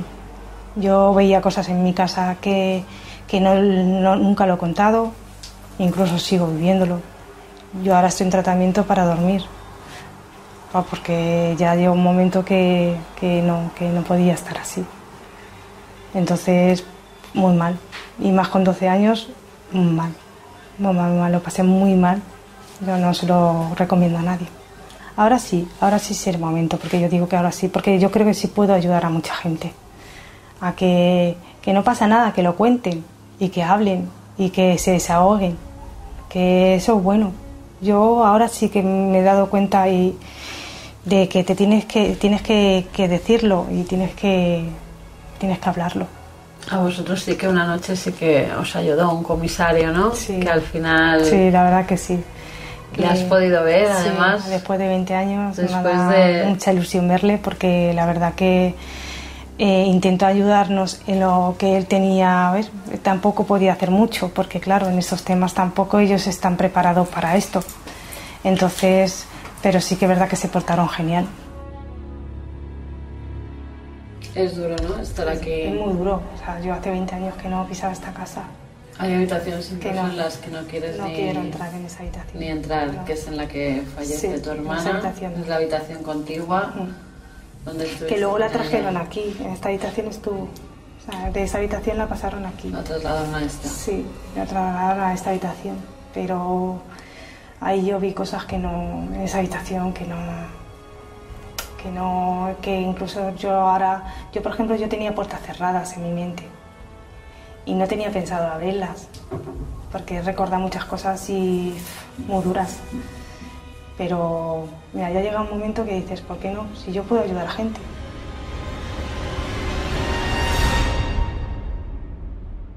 ¿Qué les dirías a, a esas personas, Marianela, que como tú viviste esos fenómenos paranormales en esta casa y que ellos los están viviendo ahora en sus propias carnes? Pues que no tengan miedo, que lo cuenten. Que, que, que en el miedo se. Yo creo, para mí mi pensamiento es que el espíritu, fantasmas o como lo quieran llamar, se agarran a ese miedo y que no tengan miedo. Si te estuviera escuchando en algún sitio, Mi hermana está orgullosa de mí. Yo lo tengo clarísimo. Y no creo que, me esté, que si me está escuchando, es que me está escuchando. O sea, mi hermana está orgullosa de su hermana. también era el momento de contarlo, Marianela. Sí, sí, yo lo tengo clarísimo. Y, y vamos, yo, vamos, mi hermana, mm, no voy a hacer nada que a ella perjudique, ni a mi familia tampoco, eso lo quiero decir.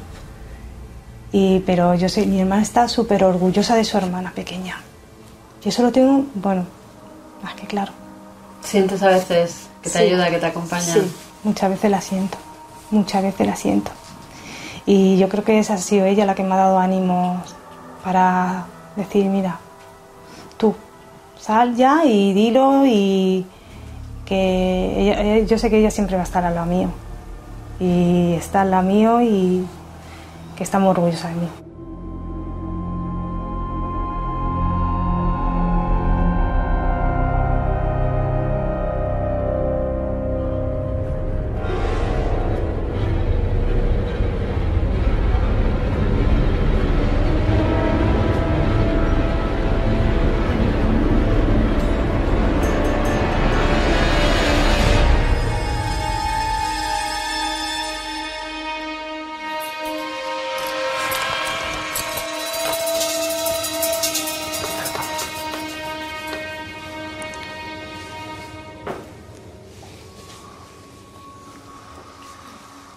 Pedro, ¿qué recuerdos, no? ¿Qué recuerdos? Sí. Han pasado tantos años, pero, pero vamos, el- la situación de la casa y todo esto, me... Ver la puerta, entrar por aquí. sí, sí, sí. ¿Qué te viene a la mente? Pues que entramos directamente al, al salón, allí nos sentamos un poquito y estuvimos charlando con el padre y con la madre. Y ya a partir de lo que nos contaron y las historias que, que nos dijeron, procedimos a entrar a las habitaciones que decían que se producían los fenómenos paranormales. Oye, para ti, de todas formas, y con una experiencia que no vamos a contar aquí porque tendríamos para mucho, dilatadísima, em, me da la impresión de que sí que fue un impacto, ¿no? O sea, ahora volvemos, estamos recorriendo todo, hay otras personas que curiosamente tienen todo lleno de estampitas, Sí, sí. pero para ti fue un trago. Yo, yo lo había olvidado ya, ¿eh? Y el venir aquí, pues me trae recuerdos de antaño, eh, normal, ¿eh? Y, y que pasé, pues, un- bueno, pues un, un mal rato. un Mal rato. Un mal rato, sí. ¿Te parece que vayamos viendo alguna de las instancias? que tú digas, venga, Vamos por aquí. Tengo en la mano el informe que tú te sabes de memoria, evidentemente. Lo primero que te llama la atención del informe, José Pedro, es que a ti te, te llama alguien muy nervioso, el jefe de sala, ¿no? Bueno, nervioso no estaba, eh, estaba eh, afectado de, de- de lo que había oído a, a los familiares. ¿eh? ¿Esto qué, qué es esto? ¿Qué, qué habitación Esta es la habitación que, que dormían, me parece que eran los chicos, ¿eh? no lo sé, o las chicas, ahora ya Las está chicas, sí, sí, sí, tiempo. Y decían que, que de una cama a otra, si estaban sentados, había una fuerza sobrenatural. Esto es lo que decían, que los trasladaban de una cama a la otra.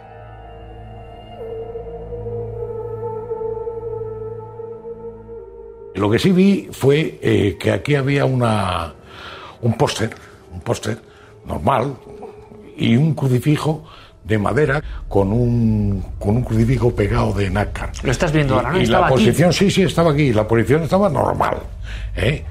Y luego, pues después de estar charlando con el padre, que hablamos con el padre aquí, otro policía y yo, y, y que mientras nos contaba la- las cosas que les están pasando y que les había pasado precisamente ese día, porque ese día fue, por lo visto, para ellos terrorífico. Lo máximo, ¿no? Lo Que- máximo. lo que- lo les ¿sí? obliga a llamaros el 27 de noviembre del 92. Claro, claro, fíjate. Y nos lo contaba. Y yo, pues, eh, yo alucinaba. Decía, bueno, bueno, ¿cómo es posible esto? Por cierto, tenían un póster aquí, José Pedro, tenían un póster aquí y un Cristo, porque ellos estaban absolutamente angustiados de lo que estaban pasando. Sí. Si te das cuenta, y lo estoy pensando yo ahora, o sea, esta sensación de las estampitas de ahora no deja de ser un recuerdo casi de lo que pasó en aquel momento. Esta familia casi santificó cada habitación, ¿no? Sí, sí, sí. Y por eso tienen el crucifijo. ¿Y qué es lo que pasa con ese póster? Pues bueno, pues que al salir de aquí, pues eh, observamos que, bueno, antes de, de ver y contarte lo del crucifijo, fue que oímos un ruido estruendoso. Eran, pues no sé, serían las 3 de la mañana ya, porque aquí vinimos a las 2.40, quiero, quiero recordar. sí, exactamente, lo pone aquí en el informe. Sí, sí, sí, sí, sí, sí. Bueno, y, y lo vimos ahí en la terraza. Y como yo no, no me fijé, eh, porque me puse en alerta rápidamente, pues vine por el pasillo y rápidamente vi a la familia ahí, que también eh, para observar a ver si había ah, algún movimiento de, por parte de ellos y tal, y no, estaban ahí sentaditos, y además creo que había también un compañero nuestro eh, sentado con ellos, o sea que me meto a la terraza y veo que no hay. Es que no había nada, estaba limpia, limpia. Y el ruido fue ¿Cómo, ensordecedor. ¿Cómo definís ese ruido? Se ha hablado muchas veces y en el informe aparece eh, un ruido que os llama la atención, pero ¿qué tenía de extraño, José Pedro?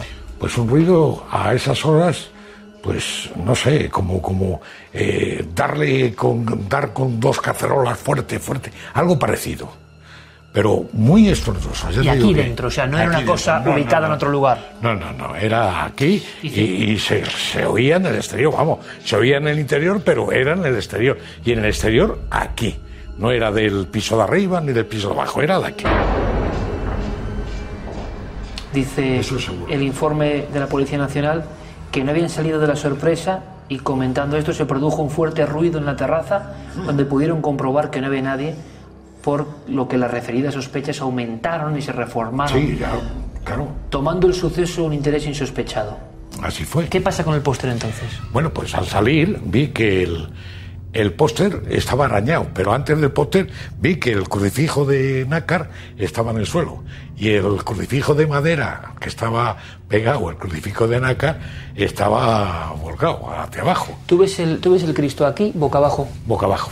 El Cristo de madera. ¿Crees el- que no ha habido tiempo de que alguien actúe? No, porque ya digo que yo te dejé testigo ahí y no, no pudieron hacerlo. Esto, esto salió de aquí. ¿Y eran, cómo era el, el rasgado, cómo era? Era, pues, no sé cómo hacer así, con tres, ¿eh? ¿Tres? Tres garfios, sí. ¿Eh? ¿Rompe el póster? No, pero arañó la puerta. Arañó la puerta. No llegó a romper el póster, no, no lo rompió. Se veían los rasgos del. Es del la primera vez que lo, lo escucho yo eso, fíjate, no lo sabía. sí, es Tenía que estar aquí contigo para saberlo. Sí, o sea, aquello fue como unos garfios Sí, sí, como un. que deforman el póster y, y rasgan la puerta. Efectivamente. Vamos a hacer una cosa, si te parece, porque vamos a avanzar por aquí. Eh, eh, hay, hay ciertas estrechuras, esto es lógico, la casa No apenas ha variado. Y fíjate, porque quería venir aquí, José, porque esta es la terraza, ¿no? Sí, está en la terraza. Todo muy normal, hay estructuras de la, de la propia época. Da a una zona que esto podía ser quizás sospechoso, no lo sé para Pero vosotros. tú, tú date cuenta que aquí no hay nadie. O sea, no. El ruido no provenía de arriba ni de abajo, provenía de aquí. Aquí. Y además muy cercano a, a donde estábamos sentados nosotros. Ahora que lo escuchas el ruido de nuevo, que es lo es como si tirara alguien algo o no exactamente. No, no, no, es que es un ruido que os pone de verdad en alerta. ¿Tú no has oído los. los... Tipo gong, tipo. Sí, sí, sí, pues algo parecido.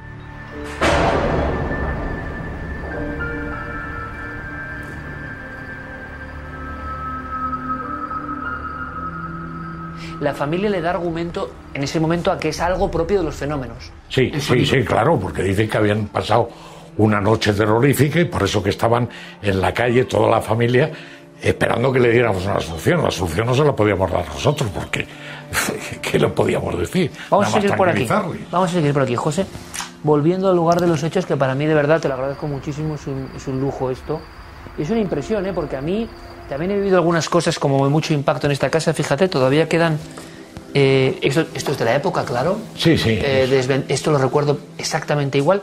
Hay un momento que es muy importante para ti, que quiero que, Sí. que nos recuerdes a todos, por favor, aunque lo has recordado en el Pues me plató, comentaron, pero me, esto. me comentaron que donde se producía más el fenómeno o si había algo paranormal era en ese cuarto de baño.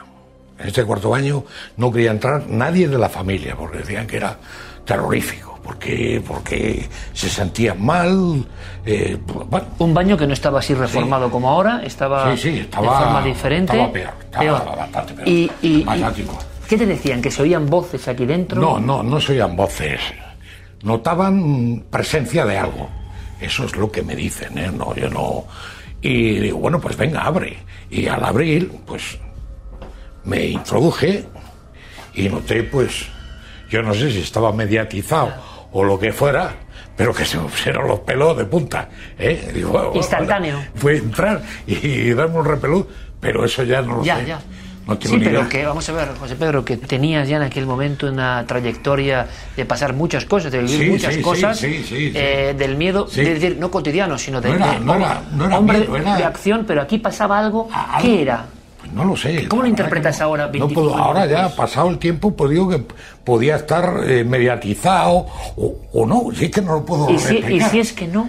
A, Y a si nivel, es que no, es y, no, y no hablamos, claro, incluso a nivel del informe policial, Sí, ni siquiera no. como hombre que has destinado pues Sí, gran parte de tu vida a la policía, no, como persona, como ser humano. ¿Qué sensación tuviste? ¿Era algo no bueno? Mira, cuando yo salgo de aquí, de la casa, y hablo con el jefe de sala y le explico la situación, eh, muy poco, ah, le dije que le llamaría de la comisaría más cercana, que era la de Valleca.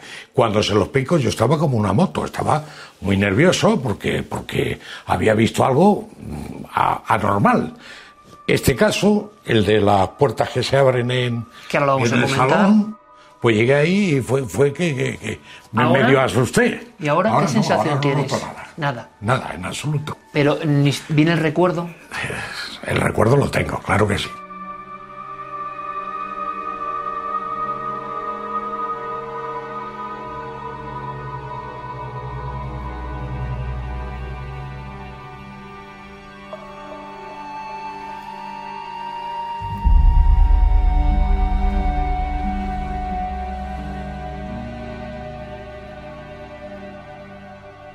¿Qué recordamos del salón, José Pedro?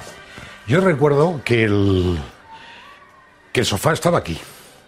Luego ya dudaba de que el, mueble estuviera aquí o aquí, pero vamos, ahora ya sí, porque sentado aquí, la perspectiva me dice que, que era aquí donde, donde había un mueble de estos antiguos, mueble de salón, con sus vitrinas y sus, sus historias que tenían los, los estos antiguos. Y una puerta en el centro, una, una puerta, pues no sé, de qué tamaño. Imagínate. Me acuerdo que, lo he visto, lo he visto. ¿Eh? Lo has he visto, sí, ¿no? sí, Bueno, sí, pues. ¿Estabais allí vosotros? Sí, sentados ahí. ¿Qué es lo que pasa? Una de las puertas eh, empezó a girar, pero violentamente. Violentamente. Violentamente. Pum, pum, pum, pum, pum, pum, pum, Madre algo. mía. Algo. O sea, ahora, sí que, o sea, que no era, se abrió No, no, no, ligeramente, no, no, no, no. se ha roto un mecanismo No, y se no, ve- no, inmediatamente, Violentamente. Violentamente. Inmediatamente le dije, encienda la luz. Encendió la luz y digo, a ver si hay un dispositivo aquí y tal. Estuve observando, mirando detenidamente en el suelo a ver si había nada, no había nada. Fue instantáneo, José Pedro. En cuanto apagaste la luz, eso empezó a girar. Bueno, transcurrió un poco, no sé, dos minutos, tres, ¿eh? no lo sé, no recuerdo. Pero vamos, que ocurrió así. ¿Tú piensas en un principio, crees en un principio, como buen policía, que hay trampa de algún tipo o hay algún mecanismo, están haciendo algo? Yo pensé Que es un eso. poco absurdo llamar a la policía para hacer una broma Sí, también sí. por otro lado, pero bueno. Yo pensé eso, digo, algo ha habido aquí porque esto no es normal.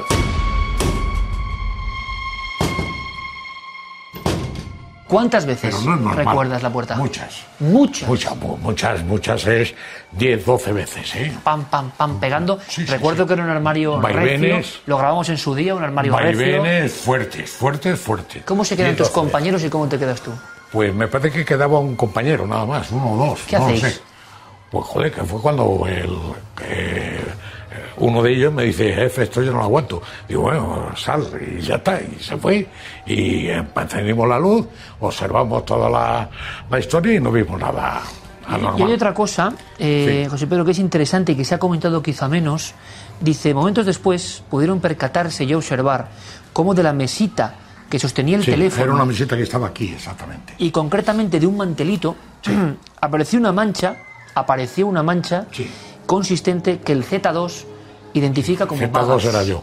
¿Qué, qué- qué- qué- era esto? Pues no lo Cuéntanos. sé, no lo sé. Pero apareció algo que no estaba antes. Que no estaba antes, ¿no? Porque aquí que estuvimos, estuvimos un tiempo, estuvimos charlando, yo vi el teléfono, vi un pañito de estos que, que, que hacen Tipo las de mujeres. ganchillo. Sí, de ganchillo, una Sí. cosa muy, muy natural en aquella época. Sí. Y, y bueno, y no, estaba bien, estaba limpio. Y cuando, pues no sé, vi esa especie de ¿Qué era? baba.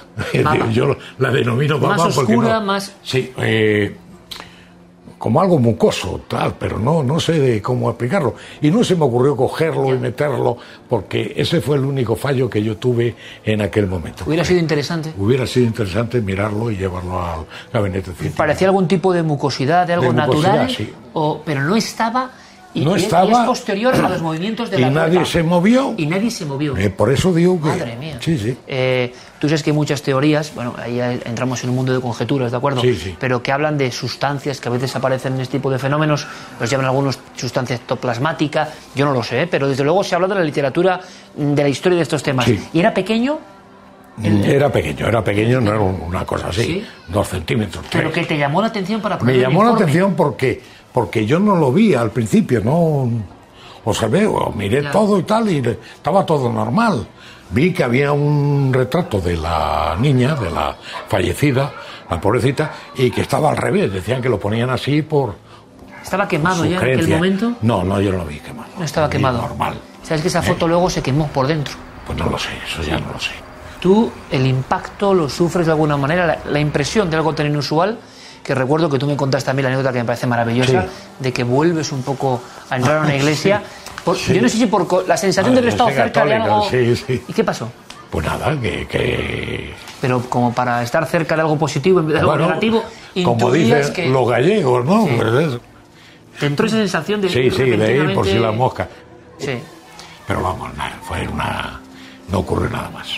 Eh, ¿Ellos cómo se quedaron? ¿Con la sensación de decepción quizá? Porque llaman a la policía. decepción no, porque les animamos abajo, charlamos con ellos, le dijimos que, que íbamos a dar cuenta de todo esto, que íbamos a hacer un informe y que de ese informe pues a lo mejor le podíamos pues traer a alguien eh, que fuera más experto en estas lides, eh, yo qué sé, Han pasado casi... No, han pasado 25 años. 27 creo. 27 y hoy a nivel humano, ya ni siquiera como inspector de la policía tantos años, es ¿cuál es tu interpretación? Si tuvieras que hacer un resumen, una conclusión de lo que aquí se vivió.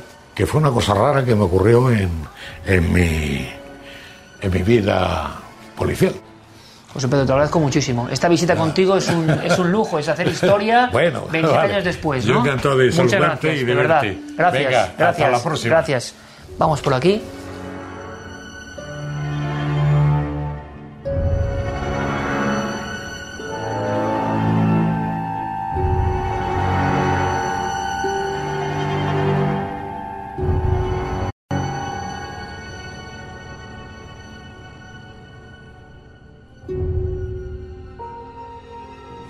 Créanme que si algo he aprendido en todos estos años, permítanme el juego de palabras, es que algunos casos tienen algo, algo especial, algo que los diferencia, algo que no se olvida, algo que cuando uno vuelve a ellos siente casi el aroma de la vieja historia que no se ha marchado del todo. Y les voy a decir muy sinceramente que haciendo la entradilla, lo que ustedes han visto, el inicio de ese regreso a Vallecas, eh, pues yo estuve bastante inquieto. Y estuve bastante inquieto porque venía en mi memoria un montón de imágenes, de muchas visitas en los años 90, siendo yo mucho más joven, y viendo esa familia y viendo sobre todo, percibiendo, palpando el sufrimiento. El sufrimiento de un núcleo familiar humilde, honrado, trabajador, que ha visto cómo su propia hija, después de hacer la ouija, muere. Y muere con unas circunstancias que no son eh, de paz, en el sentido de que es todo muy turbulento. Hemos tenido acceso a la autopsia y yo les diré también que hace tan solo unas horas en mi despacho en la oscuridad de la noche revisaba la autopsia porque es mi obligación y pasaba un mal trago. Una muchacha de apenas 18 años y una auténtica muerte por circunstancias no aclaradas, no, no se puede saber muy bien qué pasó con Estefanía Gutiérrez Lázaro. Pero su familia lo vivió como un estigma, como algo que marca, evidentemente. Y ante todo mi respeto y mi recuerdo a Concepción, o a Máximo Gutiérrez, que ya no está entre nosotros, y que siempre me trataron con una amabilidad exquisita, yo siempre he procurado también ser respetuoso, porque viví su sufrimiento. Y lo viví próximo al momento de los hechos, no ahora que ha pasado tanto tiempo.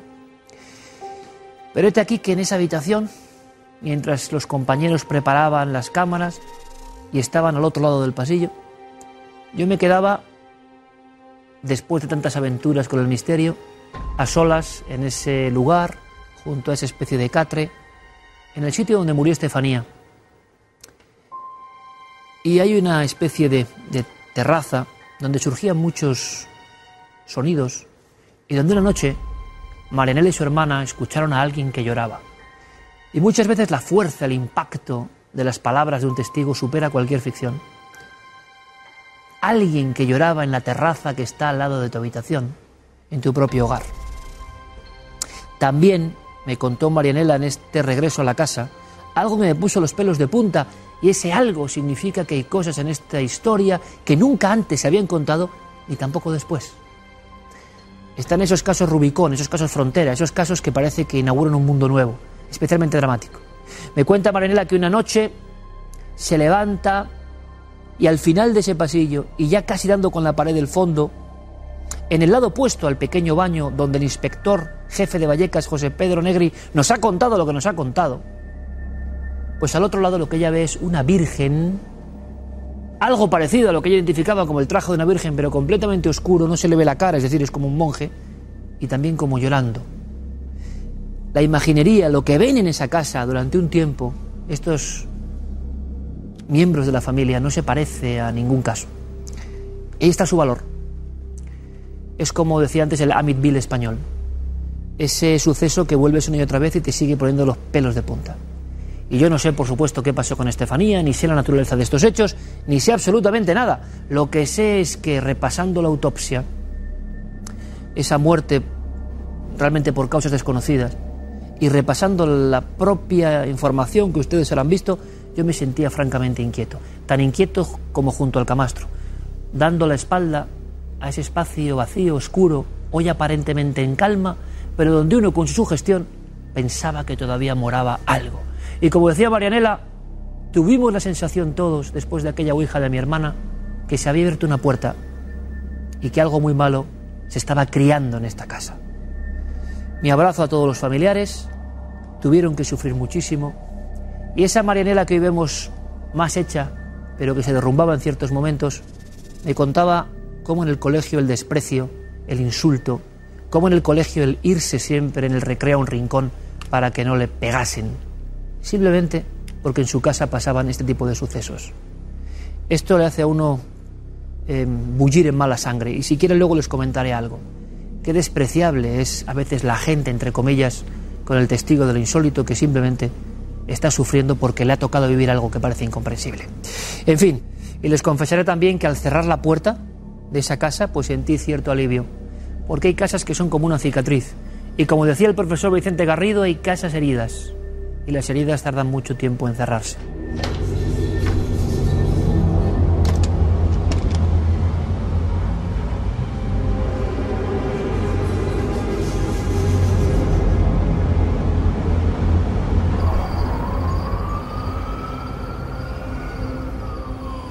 Hay otra herida, pero mucho más arriba, una herida en el espacio. Ustedes saben que desde hace unos 20 años las grandes potencias piensan que en las estrellas se librarán las nuevas y terribles batallas, porque el ser humano, pues ya saben, es como es, ¿no? Pero hace un tiempo, hace bastante tiempo aquí en esta mesa, Enrique de Vicente, siempre pionero, siempre a la vanguardia, dijo aquello de flota espacial.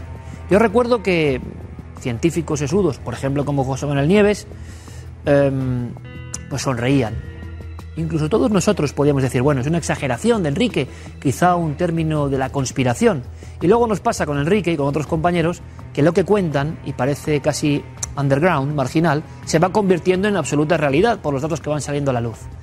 Y la flota espacial, o la fuerza espacial, no es un término de Internet, donde evidentemente cualquiera dice una cosa y cuanto más extravagante sea, más visitas tiene. No, no.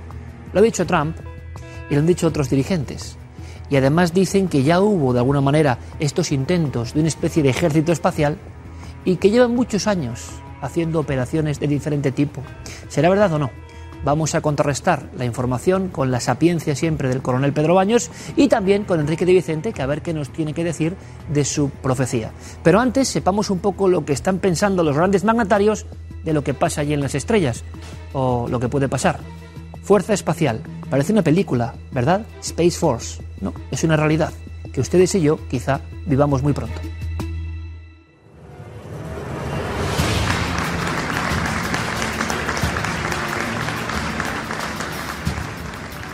Very importantly, I'm hereby directing the Department of Defense and Pentagon to immediately begin the process necessary to establish a Space Force as the sixth branch of the armed forces.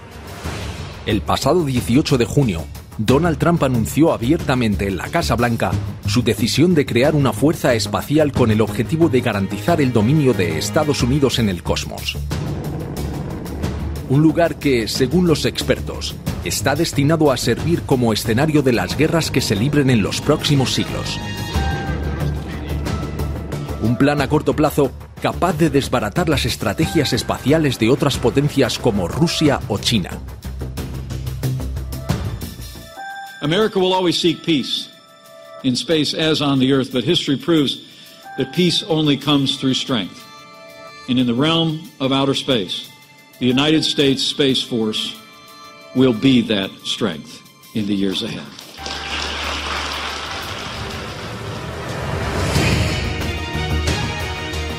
Los pasos a seguir incluirán, según el informe enviado al Congreso, la creación de un comando del espacio y la formación específica de las tropas, una selección de militares procedentes de las distintas ramas del ejército, cuya misión será centrarse en la seguridad del cosmos.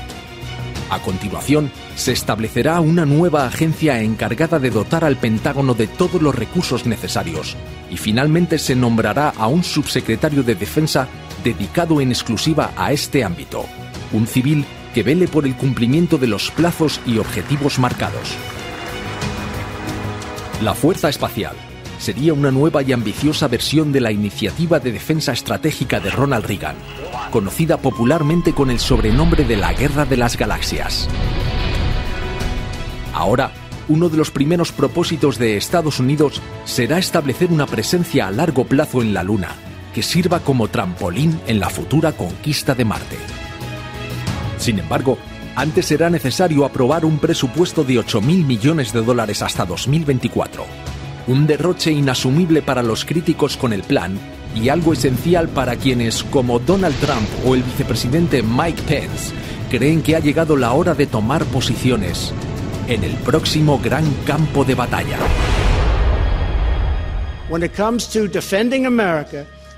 It is not enough to merely have an American presence in space. We must have American dominance.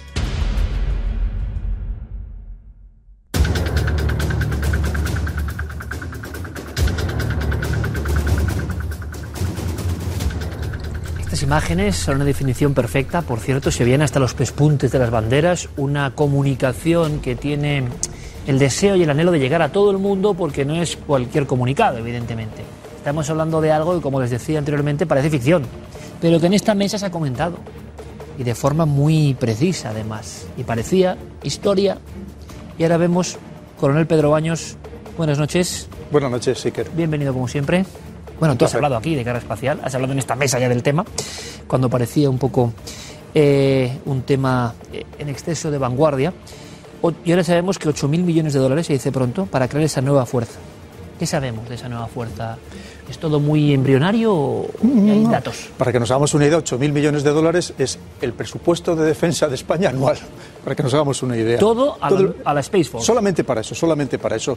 Hay que pensar que el- en estas estrategias de la distracción, que hemos hablado también de ellas aquí, nos engañan permanentemente con la, la longitud de la corbata de, de Trump, con su tupé, con las barbaridades que dice, muchas de ellas intencionadas, precisamente para distraernos y entretenernos. No nos damos cuenta de todo lo que subyace detrás.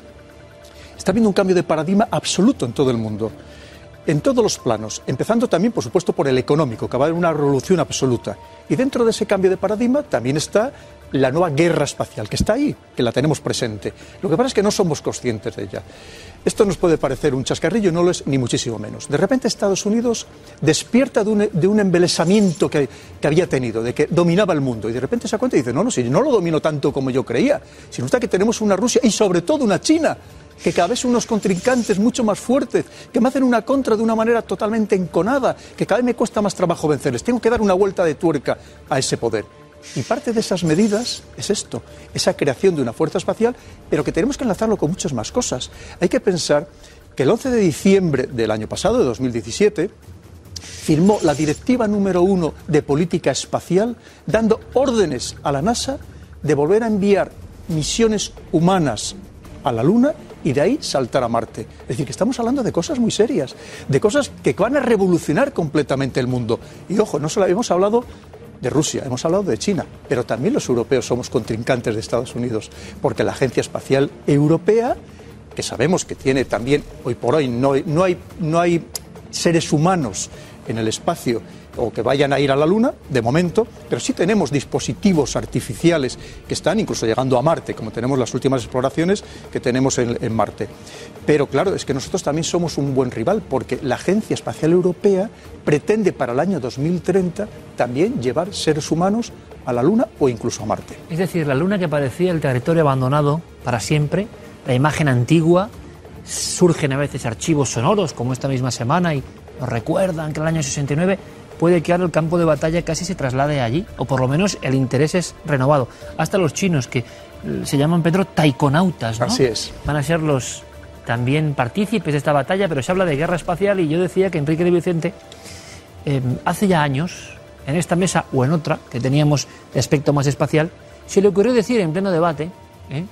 Maestro, buenas noches. Muy buenas noches, querido. Recién llegado de Egipto, si estás con la Pero pila, vamos, estás con la sí, pila de pila Karnak, cargada, dos horas de sueño, pero mira, el estar contigo Cargada. y el estar con un valiente como el coronel Pedro Baños, además patriota, y además la persona que podría evitar que España entrara en la Tercera Guerra Mundial, a mí eso me pone las pilas.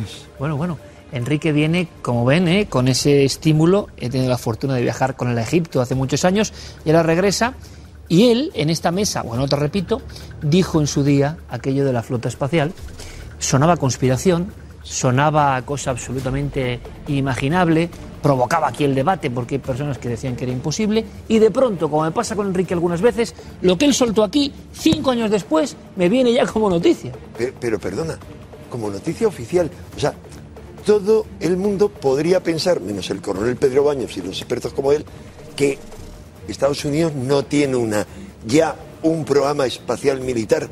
Cuando lo tiene desde el comienzo, casi paralelamente a la NASA, ha habido paralelamente a todo el Apolo, etcétera, un programa militar, no se ha abandonado, ha habido instituciones dependientes de la Fuerza Aérea, él me corregirá y me ampliará, de la Marina, con 30.000 personas trabajando, espacial, preparado, trabajando. Ahora, ¿en qué? ¿Cómo? Lo que yo dije en su momento es que había varias fuertes evidencias de que ya había una flota espacial terrestre secreta, al menos desde la época de ¿Tú creías eso? ya- no, no, yo no lo creo. No, no, yo no me dedico a creer. Eso lo hacen otros. Mira, no, yo me dedico a leer los diarios de Ronald Reagan. Y Ronald Reagan en una reunión pública dice, estamos ya preparados para sacar de golpe 300 hombres al espacio. Años 82, creo. ¿Qué naves tenían? No tenían transbordadores, tenían tres transbordadores. Pero ¿sabes qué ocurre? Que esa O sea, algo que según tú, Enrique, ha ido paralelo a la información del, del espacio oficial. Sí, Paralelo. Pero, pero, vamos a ver, paralelo. Pero no quiero hacer un totum revolutum. Primero, eh, lo que varios investigadores insiders dicen, y también recuerda que lo he mencionado varias veces, al hacker Gary McKinnon, que hizo el mayor hackeo militar de la historia, McKinnon descubrió la, los, eh, huma- la tropa humana en el espacio y habló de 300 personas, de tres naves nodriza, y no quiero equivocarme, pero creo que de 30 naves pequeñas. ¿De que eso estaba en marcha? Vamos a ver, ¿tiene algún fundamento eso? Hombre, yo digo que no era una bravuconada la SDI, la Iniciativa Estratégica de la Defensa, llamada popularmente Guerra de la Galaxia, no. Reagan lo había puesto en marcha. Había varios planos. Detrás estaba Edward Teller, el padre de la bomba atómica, bueno, el que le pisó a Oppenheimer, porque este era un elemento, y había otros planos que siguieron adelante. O sea, ha habido un programa secreto. ¿Y ahora qué se pretende? Para mí se pretende varias cosas. No digo dos, más de una. Uno, renovar esa flota súper anticuada, por mucho presupuesto negro que tenga, súper anticuada, o sea, algo de los años 80 ya no vale demasiado. Uno, y hay insiders que lo dicen así. Dos, además de eso, eh, contar con la colaboración de la empresa privada, de los eh, Musk eh, y gente así, millonarios de la high tech, de la alta tecnología, que se van a lanzar a la carrera espacial en una joint venture, en una aventura eh, empresarial conjunta con Estados Unidos. Es más, hasta, aunque te parezca increíble, hay pruebas definitivas de que la investigación ovni se ha pasado a manos privadas. Todo aquel rollo que salió, ¿por qué crees que permitieron sacar una filmación de un piloto persiguiendo un ovni? Eso está castigado. O sea, un piloto no puede sacar eso salvo que tenga autorización del máximo O sea, nivel. que está ocurriendo un mundo paralelo que, como decía Absolutamente. Enrique, insiders, es decir, personas del mundo de la conspiración o que han tenido acceso a archivos secretos. Pero esto con lo oficial, claro, la pregunta, Pedro, es si lo oficial ya es esto, y sale Trump y salen las personas más importantes del planeta a nivel de mandatarios diciendo que van a hacer una fuerza espacial, evidentemente el público de cuarto milenio y otros públicos dirán, hombre, pues a lo mejor algo de lo que se decía como fantasía, a lo mejor había. El, el- Iker, yo hace cuatro o cinco años, cuando en las conferencias que doy por, por todo el mundo hablaba de que se iba a conquistar Marte, la gente me tomaba por loco. Me decía, este, este hombre se está inventando es- esta patraña. Hoy en día lo estamos viendo. Ya hay incluso planes, planos, desarrollos perfectamente establecidos de cómo van a ser las ciudades en Marte. Ya es decir, que hay. no es una fantasía. claro. no es una No, fantasía. Pedro. No, no, Planos no, de cómo se va a cómo van a construir. ser las ciudades exactamente. Es decir, el, el despliegue completo de una, de una- de una ciudad, completamente. Está todo Pero esto el perfectamente público no lo sabe. No, por- e, es lo que estamos hablando. Mira, vamos a ver, para, para- hacerlo que lo, lo entienda todo el mundo. Estados Unidos consigue ser el primero en llegar a la Luna. Acaba la, el último, la última nave que manda a la Luna, es el Apolo 17, en 1972. A partir de ahí ya se pierde interés. Ya habían conseguido el gran éxito, el gran sueño, ya habían llegado a la Luna.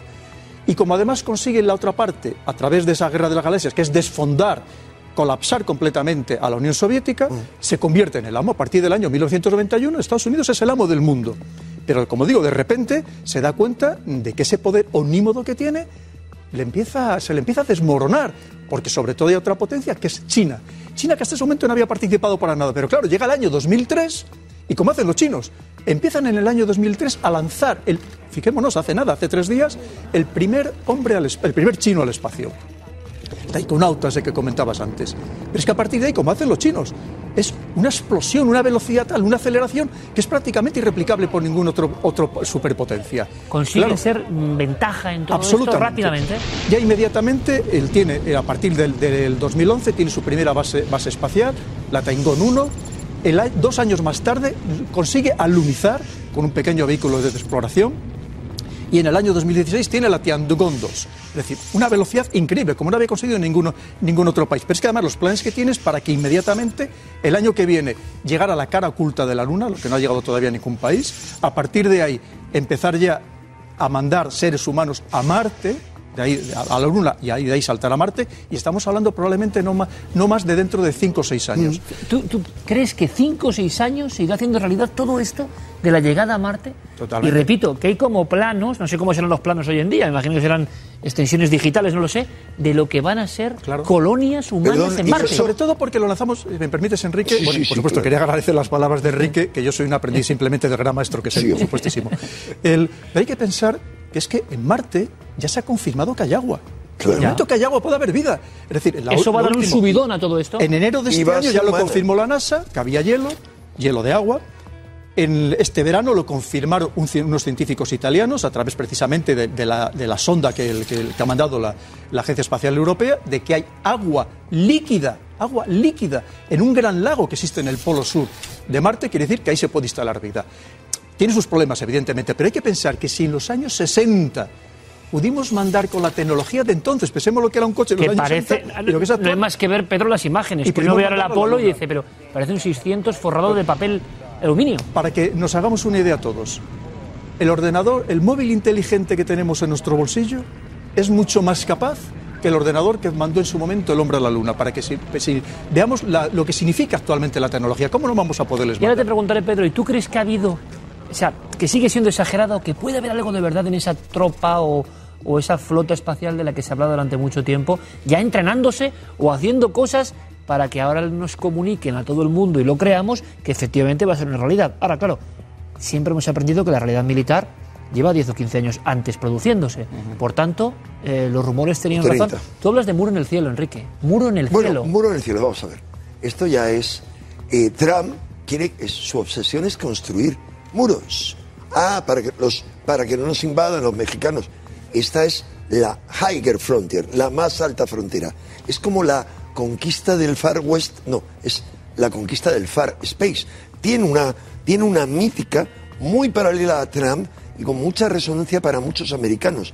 Él quiere levantar un muro en el cielo para proteger su país y los intereses comerciales empresariales que él representa. Blindar un poco el espacio, nunca Sí, mejor dicho, hacia arriba, ¿no? cuestión mental. Los muros no son físicos, los muros hoy en día son virtuales. Y este es un muro virtual más. Pero ¿qué ocurre? Que yo me permito hacer un inciso y es que yo personalmente creo que ha habido una carrera espacial paralela al margen de la que nos han contado. ¿Recuerdas la polémica cuando hablamos de que si el hombre había llegado a la luna o no? La eterna polémica que perdona, nunca pasa. Yo dije en todo momento, pues claro que ha llegado a la luna. Claro que ha llegado a la luna. Ahora, las imágenes que nos mostraron, acuérdate que estábamos aquí con Manuel, realizador de este programa, Manuel Fernández, y que él decía, es que acabamos de tener un problema en el estudio. Ahora, año 2015, cuando ocurrió eso. Imagínate en aquel entonces, no podían jugarse. O sea, la- ¿tú la crees que sí se llegó a la Luna, pero que había, Sí, por si no acaso, un plan B por si fallaba? Pero había muchos motivos, desde mi punto de vista, muy herético. Y es que la tecnología con la que dicen que se llegó no era la tecnología. Y no podían ni mostrar al público esa tecnología porque era una tecnología que rivalizaba con el petróleo, la industria del petróleo y otra serie de intereses. Y por otro lado, tampoco la podían mostrar al enemigo. Cuidado, ¿por qué no lo, denunció, no lo denunciaron los rusos? Me han preguntado muchas veces. Muy simple, la carrera espacial rusa es falsa. Cuando digo falsa no solo es que mataron a infinidad de gente, les dejaron por ahí tirados, no, es que Gagarin no fue el primer astronauta en el espacio, sino el, el, gran héroe de la Unión Soviética fue el que mandaron, Gagarin era un segunda fila. ¿Y qué ocurrió? Que lo que se sabe de este hombre es que de repente tiene un accidente, el número uno de la astronáutica, tiene un accidente en- perdido en un lugar de Siberia y desaparece durante un año. Claro, con quemaduras del tercer grado del tortazo que se pegó su. Bueno, aquí le hemos contado, o sea, tu opinión, Enrique, es que ha habido desde el principio de la carrera espacial del ser humano un montón de áreas oscuras, que sería hasta comprensible. Bueno, fíjate, Pedro, que este verano hablamos de, nunca mejor dicho, lo viral y lo virtual. Iker Casillas, que sé que, que es buen seguidor de este programa, suelta de que aquello de que no se creía que habíamos llegado a la Luna. La que le cayó es impresionante, ¿no? Hubo un juicio. Digo, tiene su derecho a pensar que no, que llegamos a la. Luna. Yo Él creo que llegamos. preguntas. Ahora, si alguien me demuestra que no llegamos, yo Pero encantado de contarlo. Pero te quiero yo decir. defiendo que llegamos, pero la, la gran pregunta ahí, ¿y qué hemos hecho desde entonces? Eso se voy a preguntar al coronel Pedro Baños y yo creo que nunca se le ha preguntado. Es decir, hablando de la guerra espacial, la gran pregunta que hace que muchos crean que realmente no se llegó o que sí se llegó, yo creo que también que se llegó, pero también tengo que ser humilde como con todo en este mundo, que si alguien me demuestra lo contrario, repito, pero se llegó de acuerdo. ¿Y por qué a partir del 72 no parecen elementos como muy sólidos cuando ya se estaba allí? Perder todo este tiempo, Pedro, ¿no? Y esto imagino que te lo Sí. preguntará mucha gente. Ti- Tiene una explicación, Iker. El- hay que pensar, mira, hay una frase muy buena de, de Buzz Aldrin, el, el segundo, el segundo ser humano que pisa la Luna, en el, el Apolo 11. Del que salen todas las fotos. ¿no? Claro, que, que dice además, dice muy claro. Dice, si fuimos, al, si fuimos a la Luna, no fue por interés científico, no fue para recoger rocas, fue solamente por una cosa, fue para vencer en la carrera espacial a los rusos por una cuestión de poder, que es lo que estamos hablando ahora, sobre todo, de poder. Entonces, claro, una vez que se había llegado y además se logra desprestigiar completamente a la Unión Soviética, que no quiere seguir en esta carrera, ya no había interés, porque científicamente el coste era elevadísimo. Hay que pensar que en 10 años entre rusos y americanos se gastan, de la época de los años 60, se gastan más de 100.000 millones de dólares. Más de 100.000 millones y de no dólares. era para tanto, ¿no? Y Es no era para tanto. Científicamente, las posibilidades del planeta, de, de la Luna, no era para tanto. Entonces, en Claro. 72 se corta, Corta. eso. Porque económicamente no era rentable. Mira, hay una, hay una, podemos hacer una analogía. Si España siguió con las exploraciones del nuevo, del nuevo mundo, de América, era porque desde el primer momento fueron rentables. Salían, eran beneficiosas esas exploraciones. Si Pero no, se hubiese España, abandonado. Claro, ¿cuál es la diferencia hoy en día? Una vez más, la entrada de China. ¿Por qué? Estados Unidos le sobran recursos. Es un país muy poco poblado, es un, es un país con casi infinitos recursos de energía, de tierras cultivables, absolutamente de todo. Pero claro, no es el caso de China. China, con más del 20% de la población mundial, apenas tiene el 7% de las tierras cultivables del mundo y el 8% de, de los recursos hídricos. Significa que solo para alimentar a su población necesita expandirse. Y entre otras cosas tiene que expandirse no solo en el planeta Tierra, que lo estamos saturando, ya no podemos hablar de ello, que ya estamos consumiendo casi dos planetas, casi dos planetas, y estamos agotando los recursos del planeta y hay que buscar otros planetas. Es lo que hace China. Pero claro, lo que no puede permitir Estados Unidos bajo ningún concepto que esta nueva carrera espacial la gane China y que llegue a ser el que llegue el primero a Marte y que sale que lo colonice y que lo haga suyo. Y ahí viene la Esas otra parte. declaraciones, Pedro, eh, parten del temor a que la siguiente gran portada virtual en todo el mundo sea llegamos a Marte y sea un chino. Y, sea- y además sea, a partir de ahora, Marte Claro. sea chino. Eso es lo, La esa- esa es conquista clave. del- Estamos hablando una vez más del poder geopolítico, del poder mundial, de quién lo va a tener. Y Estados Unidos no puede permitir que otro país se adelante en esta carrera. ¿Me permito una, una mínima corrección? Poder cosmopolítico. Absolutamente. Eh, poder cosmopolítico. eh, Absolutamente. Sí, Enrique, eh, es una ampliación de noticia y quiero que seáis breves ahora. Bien, fuerza espacial, flota espacial, guerra espacial. Haciendo un poco una profecía, ¿de acuerdo? Cada uno desde su, desde su ámbito. ¿Qué se podrá ver en el próximo tiempo? Porque guerra espacial, ¿qué significa? No somos conscientes. Pero que habrá realmente, como ese fondo que nos ponen nuestros compañeros, casi a nivel de Star Trek o de Galáctica, ¿habrá realmente luchas en el espacio? Bueno, a mí me gustaría que el coronel Baños, que es el experto, yo aquí soy el Bueno, pero te pregunto porque tú eh, siempre eres muy vanguardista y siempre sí, anuncias sí, pero cosas. a mí me gustaría, ¿por qué? Porque yo voy a matizar hasta donde pueda lo que diga el doctor. Pues yo le cuento. Coronel Muchísimas Baños. gracias, Enrique, por darme paso. El- ya está la guerra. Empezó en el 2007. Desde el momento que China demostró que desde Tierra podía destruir un satélite en órbita, a partir de ahí empezó la guerra espacial. O sea, 2007, esta guerra espacial tiene esta, esta fecha, 2007. 2007, 2007, clarísimamente. Al año siguiente, Estados Unidos también demostró que podía destruir satélites en el espacio y a partir de ese momento hay satélites asesinos, hay satélites suicidas y hay naves espaciales secretas como la de Estados Unidos, la X-37B, que según los chinos creen que puede tener capacidad incluso para capturar meterle dentro de ella, meter a satélites de los adversarios. Pero esto mismo lo cuentas, claro, hablamos de Pedro Baños, ¿no? No hace falta ni, ni, ni presentación. Y por cierto, su libro, De si se domina el mundo, y cada vez que lo mencionamos, es que, es que está siendo un fenómeno mundial, nunca mejor dicho. Tendrás que hacer una parte dos o tres, no sé qué, que sea así se domina el espacio, ¿no? Pero claro, me estás hablando de cosas que si te pongo una cámara delante, eh, Pedro, querido amigo, y la lanzo a YouTube hace unos años, serías el típico conspiranoico eh, desquiciado, da igual tu, tu, tu, información y bagaje, porque todo el mundo diría, bueno, ¿cómo que nave secreta? ¿Cómo que satélite asesino? Encaja perfectamente con un sinfín de elementos que asociamos a la pura y dura conspiración. Y es la verdad. Es la verdad. Porque hay que pensar que el que domine, el que tenga la capacidad para destruir estos, estos satélites, bien sea físicamente, la más cinéticamente, o bien sea virtualmente a través de, hacke, de los hackeos o de interferencias, va a conseguir dominar el mundo. Hay que pensar que actualmente, a día de hoy, cada día 4.000 millones de personas en el mundo utilizamos el sistema GPS de una manera o de otra. Imaginémonos lo que simplemente sería variar un poco ese sistema GPS. Un ataque a eso, ¿no? Nos volvería locos, por ejemplo, a todos los coches del mundo, o, o a la mayoría de los coches del mundo. Pero es que también para un ejército moderno, que depende sus armas de las armas guiadas, los drones dependen de los satélites, significaría que le nublaría, le cegaría completamente. Pero es que hay que tener en cuenta que los, de esos 1.500 satélites que hay actualmente en, activo, en, funcionando en, en órbita, el 10% del Producto Interior Bruto de los países avanzados, más desarrollados, depende de estos satélites. Es que arruinarían completamente a los países. Pedro, y la primera, de, no sé si las batallas van a ser como en la antigüedad, han sido hasta ahora, enfrentando una nación contra otra.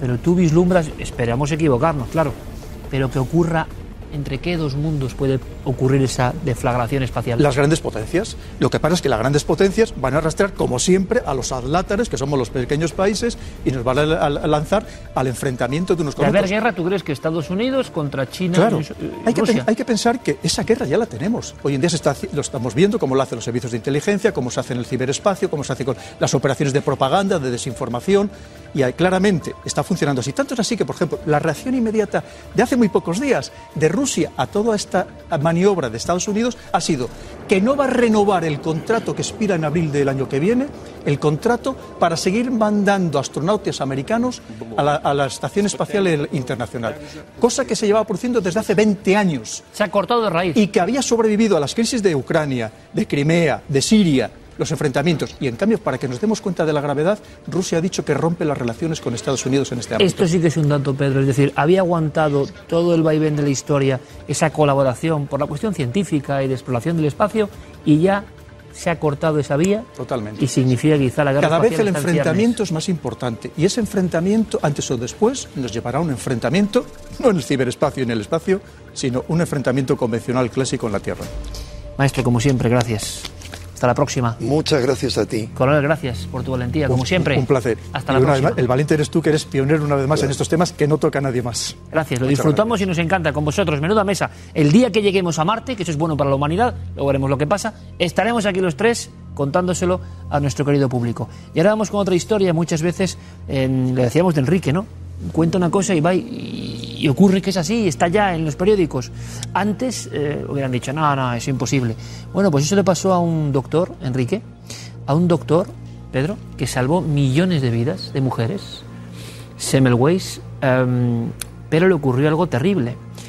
Se dio cuenta de que los porcentajes de muerte en los hospitales era algo impensable y vio el objetivo en la mala praxis de los médicos. Uh -huh. Pero los médicos, ¿qué hicieron con él? Enrique ya pone un gesto. Algunos médicos, eh, por supuesto, la inmensa mayoría maravillosos, pero claro. de un hospital concreto, ¿qué hicieron con el Este hombre? Sistema, el sistema médico. No me cuentes más, Enrique, vamos a descubrirlo.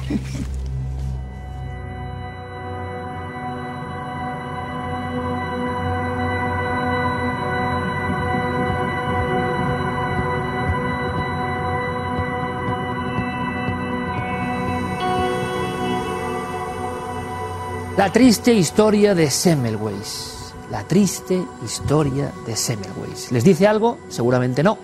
Pero aquí tenemos a nuestro amigo el doctor Tomás Camacho. Es una maravilla empezar casi temporada porque estos amigos de siempre, el núcleo duro del programa, pues se va incorporando y uno puede saludarles y sobre todo aprender.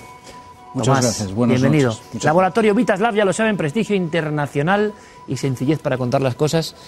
La triste historia de Semmelweis. Es que el título es como de novela romántica y resulta que esa novela es importantísima para la historia.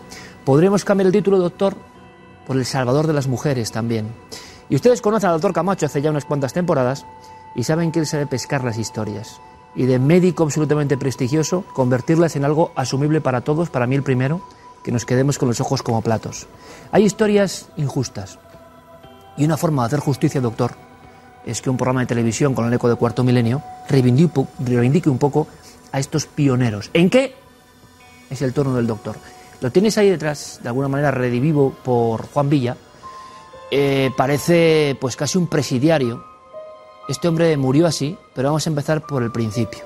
¿Por qué injusta la historia, doctor?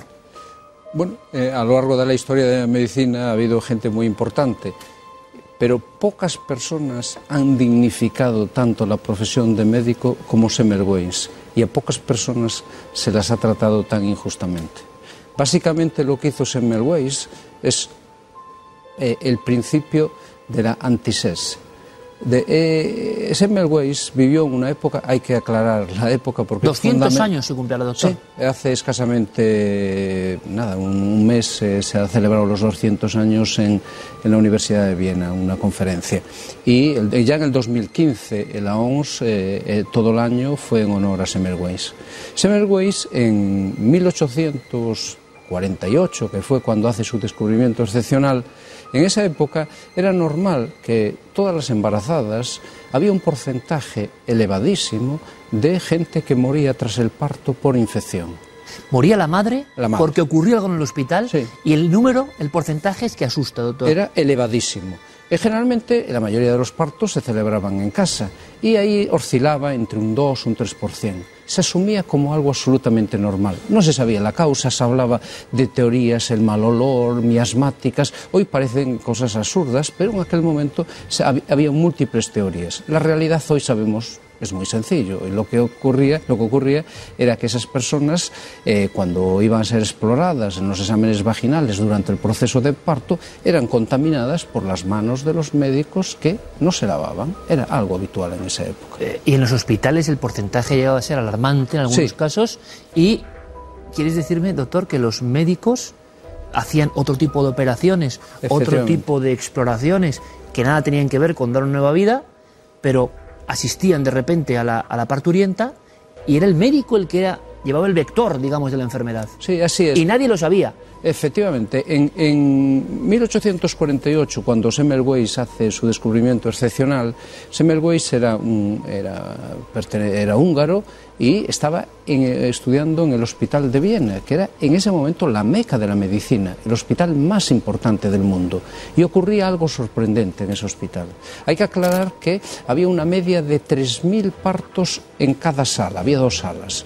Pero el porcentaje de mortalidad, mientras que uno que era atendido por comadronas era el porcentaje general que se conocía incluso de los partos en casa, alrededor de un 2%, en, el, en la sala donde estaba Semmelweis, que había alrededor de unos 3.000 aproximadamente eh, de partos al año, llegaba mínimo 20, 30 y en algún momento morían un 80% de las mujeres. Era algo No absolutamente... el bebé, sino la mujer. La mujer y- muchas veces el, el propio bebé también. Eh, 80%. 80% que es una locura. Era eso, era conocido en Viena. Tanto es así que entre las mujeres producía terror. El hospital, lo- eh, la admisión de una persona que iba a dar a luz era alternante, es decir, que cada 24 horas habría una de las secciones. Cuando las mujeres que iban a dar a luz sabían que entraban, les tocaba La en sala de la muerte. primera, la gente prefería dar a luz en la calle. Dar era el terror. Pero nadie sabía por qué, cuál era la razón. Hoy sabemos la razón.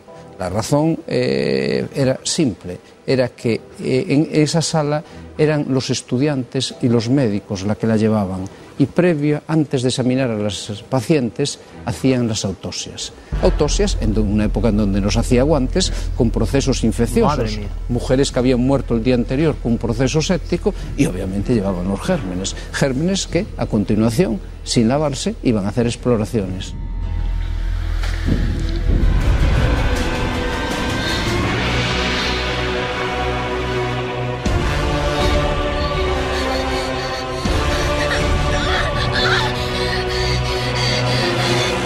Doctor, esto en el hospital meca de la medicina europea y mundial. Ah, por supuesto. O sea, no me quiero imaginar lo que pasaba en otros lugares. Claro. Sí, sí, ese era, era, el estándar.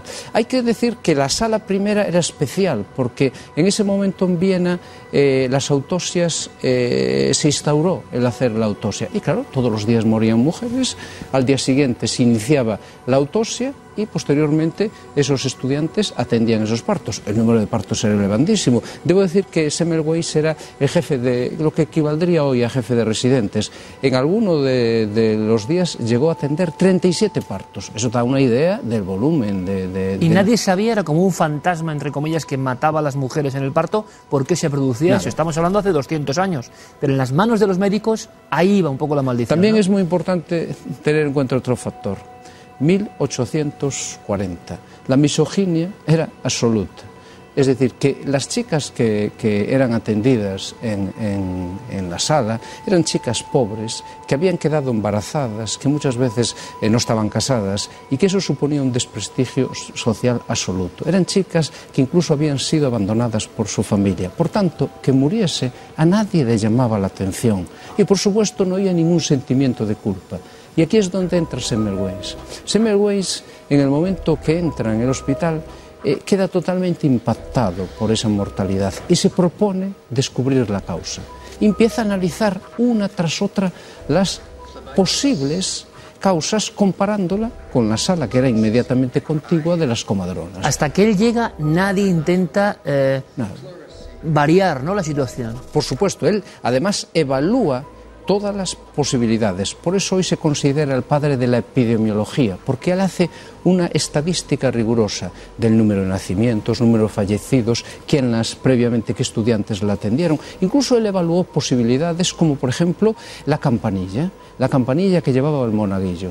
Era normal que, claro, todos los días morían chicas, entonces en, en, la, la capilla estaba muy cerca de la sala de las comadronas. Sin embargo, el resto de las salas, la sala primera, la de la muerte, tenía que recorrer un largo pasillo. Entonces, cada vez que iba a atender a una moribunda, el sacerdote, que llevaba los últimos sacramentos, iba un monaguillo con la campanilla. Eso producía, imagínense, el impacto en, en, las pacientes. Pues incluso él lo analizó y le pidió al sacerdote que dejase de tocar la campanilla. Él evaluó la forma de partos. Las parturientas en, en, la sala de comadronas era habitual que descansasen de forma lateral, mientras que en, en la posición de, de, de, cúbito era lo habitual en la otra sala. Pues él evalúa todas Fue un las detective, doctor. Total. Alguien que llega, ve ese drama y dice, vamos a intentar investigar qué ocurre, qué pasa. Eh, y llega a la conclusión de que esa poca salubridad en las manos... Sí, ocurre como suele ocurrir en, en todos los aspectos. Eh, hay un día que se produce un descubrimiento excepcional, pero eso solo ocurre en la mente que está preparada. Eh, Semmelweis en ese momento ya había hecho cerca de mil autopsias de mujeres que acababan de dar a luz y había visto su cuadro clínico. Y ese día, cuando llega al hospital, se encuentra con una sorpresa. El, el anatomopatólogo que hacía las autopsias con él ha fallecido.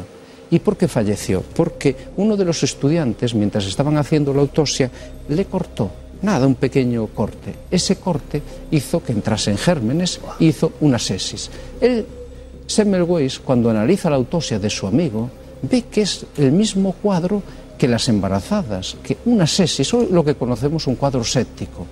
Y se hace este planteamiento. Es el momento en que un día determinado se hacen las conexiones pertinentes sí. en el cerebro de una persona y se hace un descubrimiento Eureka, ¿no? Sí. Él dice, hay algo en los cadáveres.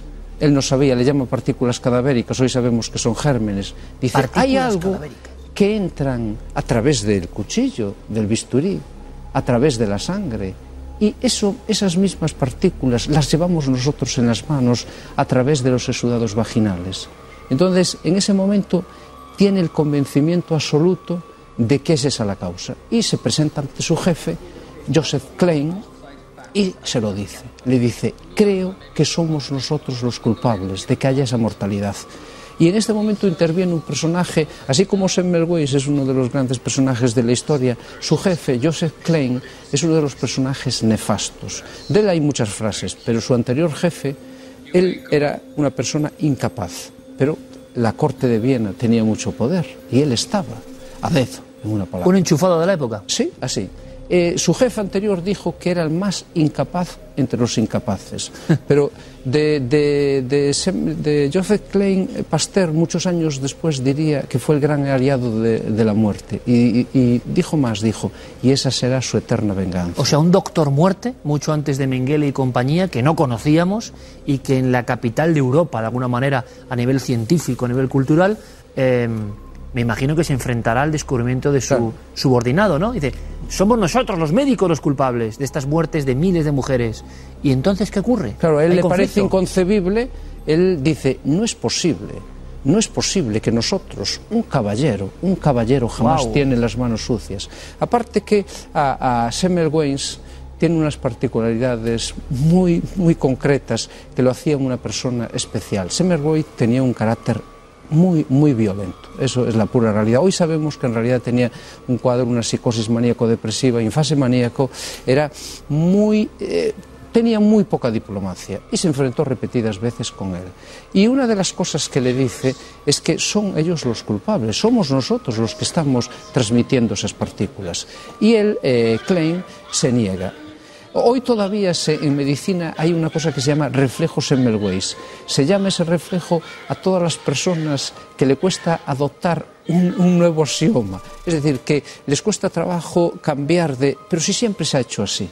Pues en el Ya. hospital de, de Budapest ocurrió lo mismo. Empezó a haber reticencias por parte de todos los médicos y todas las enfermeras. Eso de lavarse las manos, porque él lo que hacía era que ponía una palangana con cal clorada y obligaba con un cepillo a cepillarse con las uñas, tal, durante 15 minutos. Y con eso evitaba las muertes. Las muertes. Pero eso era algo incómodo, llevaba su tiempo, y entonces empezó a tener problemas. Pero ¿y cómo acaba este hombre, doctor, con la historia tan magistral que nos estás contando, tan increíble?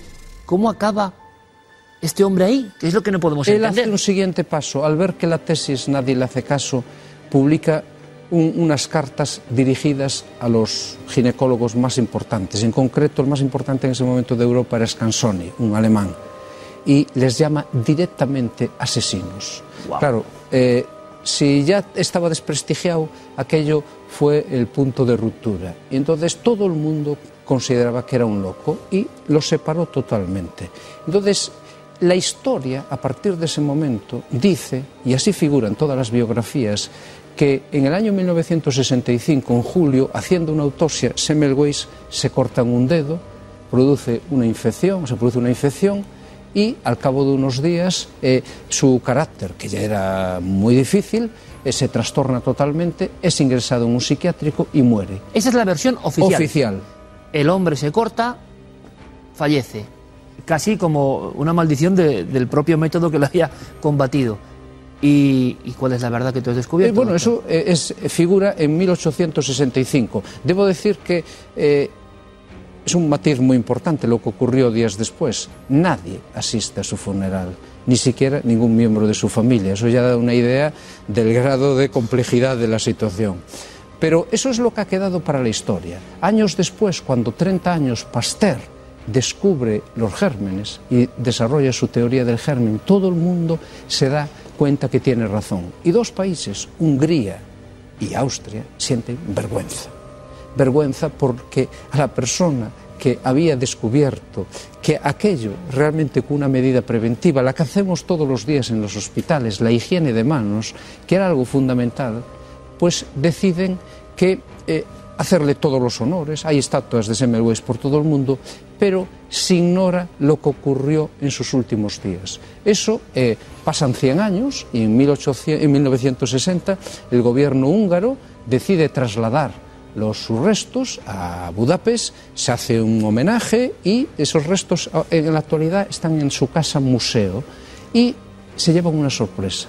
Una sorpresa al ver los restos. Esos restos aparentemente habían muerto de una sepsis, de una infección, pero hay algo más. Hay fracturas en los metacarpianos, hay fracturas de las costillas que nada tendría que ver con una infección séptica.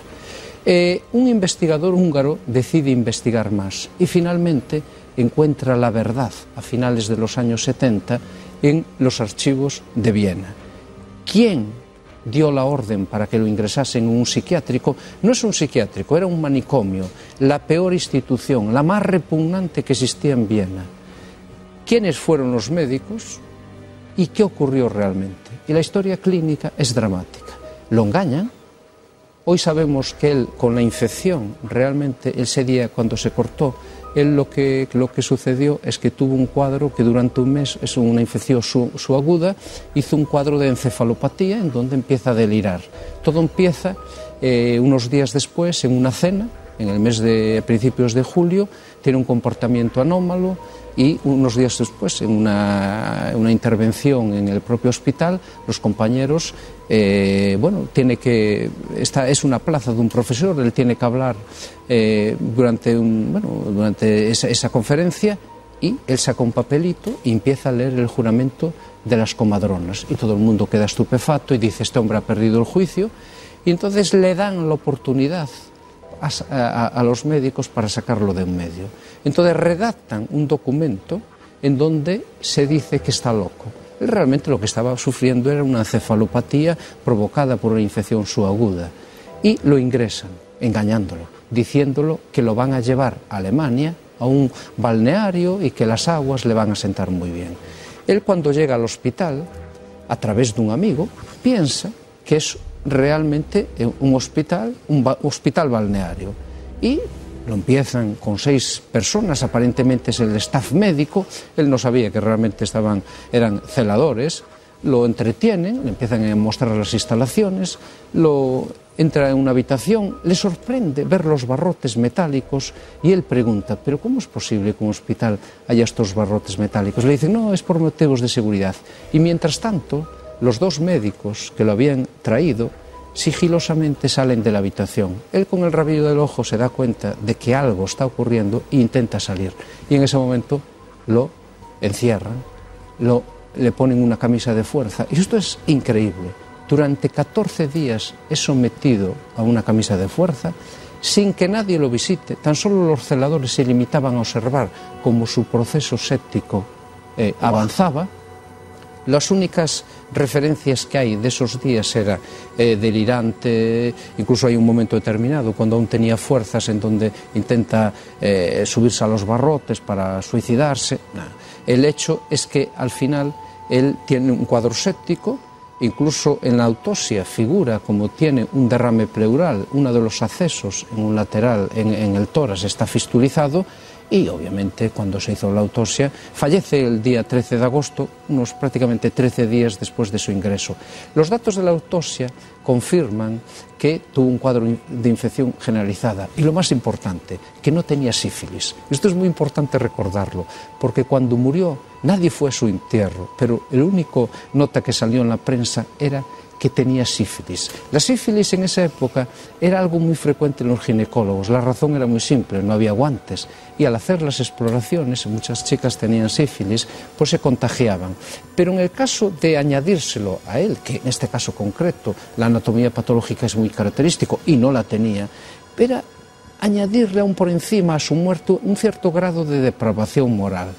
Pues esa fue la realidad. Semmelweis fue ignorado por todo el mundo. Es decir, incluso el ir a su funeral se consideraba un cierto desprestigio. Solo asistieron cuatro personas.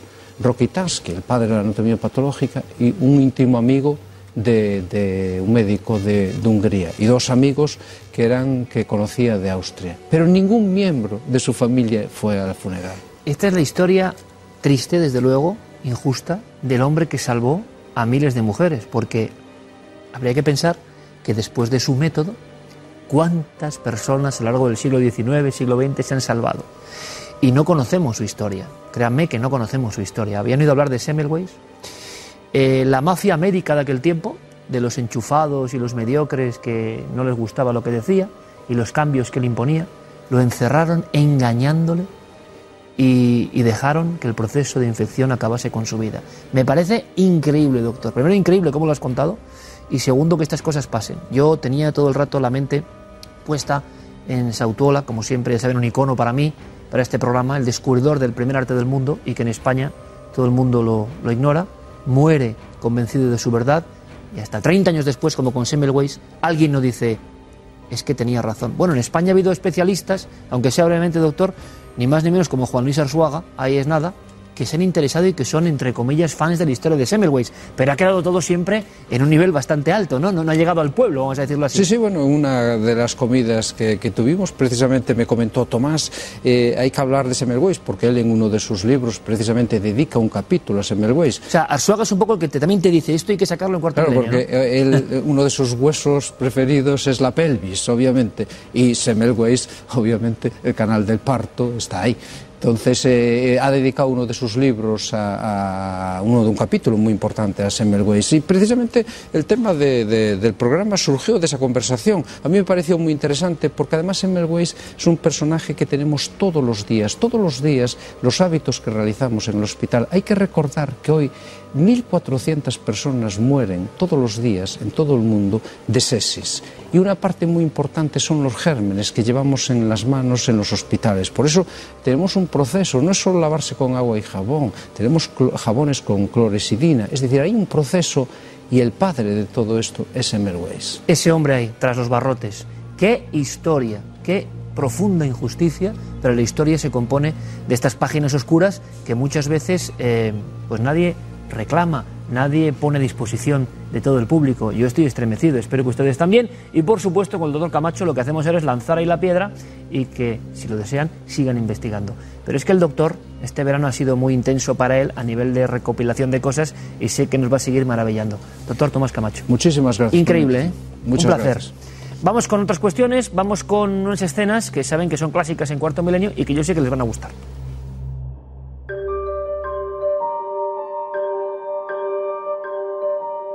Esta semana comenzamos las fotografías de los espectadores en Lanzarote, esa isla maravillosa donde se encuentran los jameos de Agua, muy recomendable si visitan la isla. Sara nos decía que precisamente estaban visitando pues los jameos y hace unos 10 días nos dice había dos fotos consecutivas que ella hace, ahí estamos viendo, Además, en los jameos de- del agua hay una especie de cangrejitos, de, de moluscos que solamente crecen allí, que son transparentes. Bueno, son muy curiosos. Pero la curiosidad de estas imágenes nos viene no por la bonita fotografía que hace de esa especie de gruta, sino porque en dos fotografías, en una no aparece nada, pero en otra de repente hay como una cosa negra que se dibuja en medio de la imagen. Ahí lo están viendo. Parece verdad como una oruga, lo que pasa que claro, ella se daría cuenta en su cámara que hay una oruga pegada, con lo cual no tiene ningún sentido. Es lo primero que pensamos, ¿no?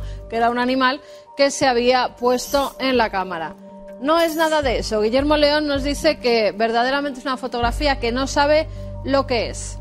No ha podido averiguar el sentido de esta imagen una posibilidad que apunta, una sobreexposición que haya eh, hecho que la imagen, en cierta forma, la cámara haya captado esa imagen negruzca porque haya impactado la luz de frente contra lo que sería la óptica. Sería la única solución y aún así Guillermo en esta ocasión no lo tiene muy claro. ¿Qué podía ser eso que ha salido? Pues no lo sé. ¿Han estado en los jameos del agua este verano?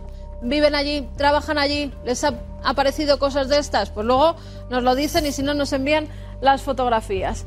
Nos vamos con otra. Hay las radiografías, que a veces salen cosas, ¿verdad? Nos enviaban esta radiografía Eva María Fantova, nos decía que se tenía que hacer esta serie de radiografías por un tema médico y que cuando vio una de ellas se dio cuenta de que en la imagen aparecía un rostro infantil. Dice, es más o menos, está eh, la dentadura y encima, donde estaría la nariz, pues que se ha dibujado esta especie de niño, niña. Aquí Guillermo nos la ha puesto en otro color y se ve perfectamente, ¿verdad? La carita, donde estarían los ojos, la nariz, la boca.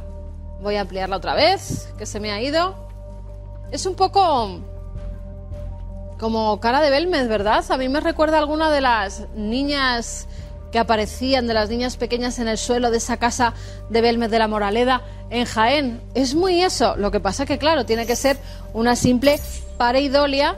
Esas luces, esas sombras que se hacen al tomarse las radiografías, las que han creado, eso sí, muy curioso, un rostro como infantil. ningún miedo. Seguro que todo sale bien si te tienen que hacer alguna operación, alguna cosa, porque al parecer vas acompañada de un ser como si fuera un angelito. Así que sin ningún temor, que estas cosas, ya digo, es una pareidolia pura y dura, nada más, ¿eh? No te vayas a asustar.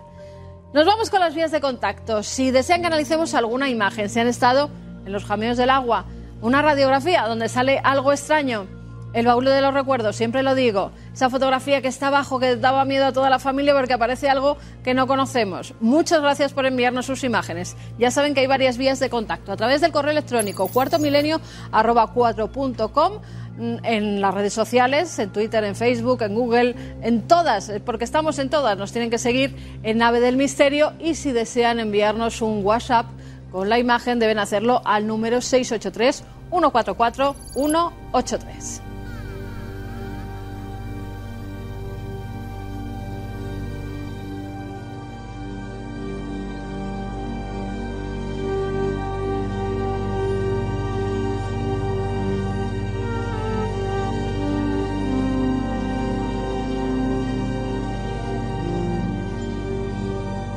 Les he venido contando a lo largo de toda la noche que, he pasado precisamente eso, mala noche. Por la revisión del caso Vallecas, por los documentos de la autopsia. Hombre, una autopsia siempre impresiona, ¿no? Y ver documentos, ver datos, ver... Y por el caso Vallecas siempre me hace reencontrarme con una historia tan oscura que no acabo de entender, pero que me produce auténtico escalofrío. Bien, pero hay otra parte que no se ha contado aquí. Otra más que me parece sumamente interesante. Me parece interesante porque demuestra también lo que los testigos tienen que sufrir. A mí Marenela me cayó estupendamente, la vi frágil en algún aspecto, la vi muy afectiva y la vi muy dolida ¿no? por toda su historia, que será la suya personal, pero que se trunca para ella clarísimamente cuando su hermana Estefanía hace la Ouija y después su hermana Estefanía prácticamente delante de sus ojos fallece una hermana a la que, como han escuchado, ha visto casi levitar o en posiciones muy extrañas, con un lenguaje que nadie entiende, esos llantos, esas peticiones de ayuda dentro de la casa, ese mundo.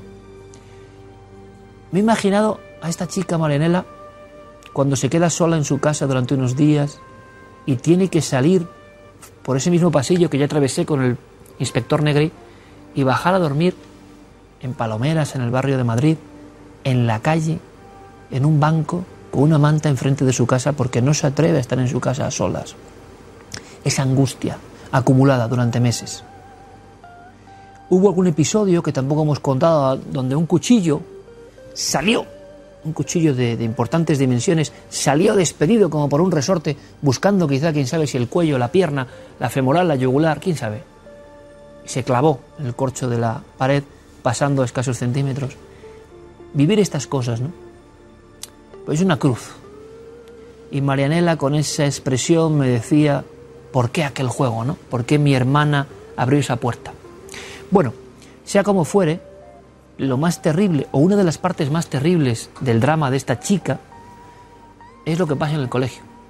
Ahora yo creo que hay una conciencia sobre el bullying y, ha habido programas en esta casa, y ha habido iniciativas, y de vez en cuando así indeseables, ¿no? que suben grabaciones a, a las redes sociales donde cuatro chicas se apalean a la otra o cinco chicos se apalean a otro.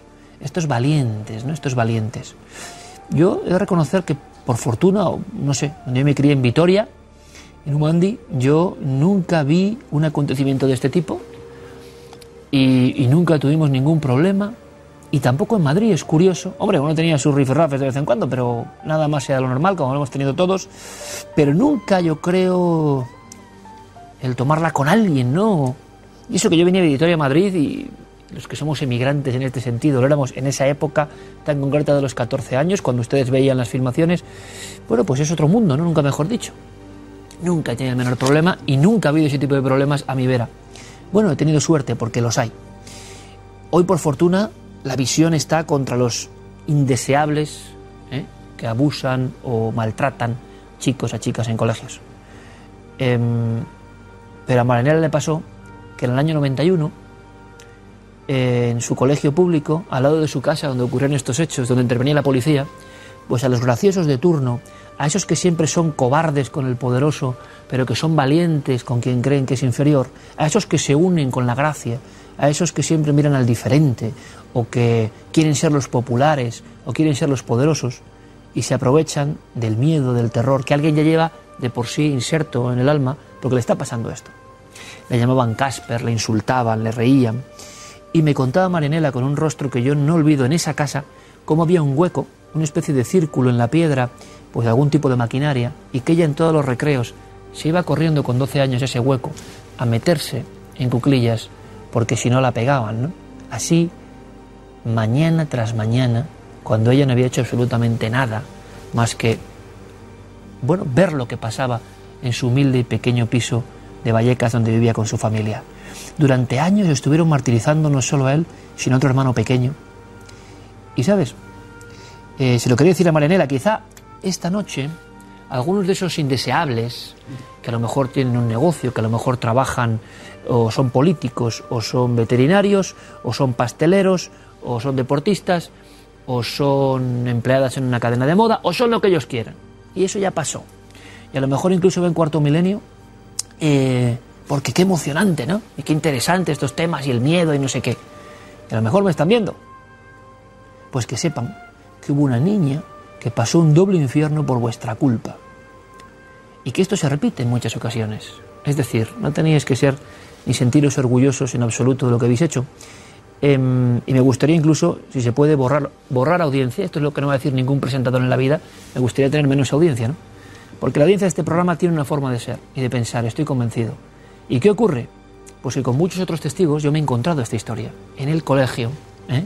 como si fuera la prisión de Harlem, ¿no? Los poderosos y los chuletas intentando humillar a alguien, como para contarlo, ¿se imaginan?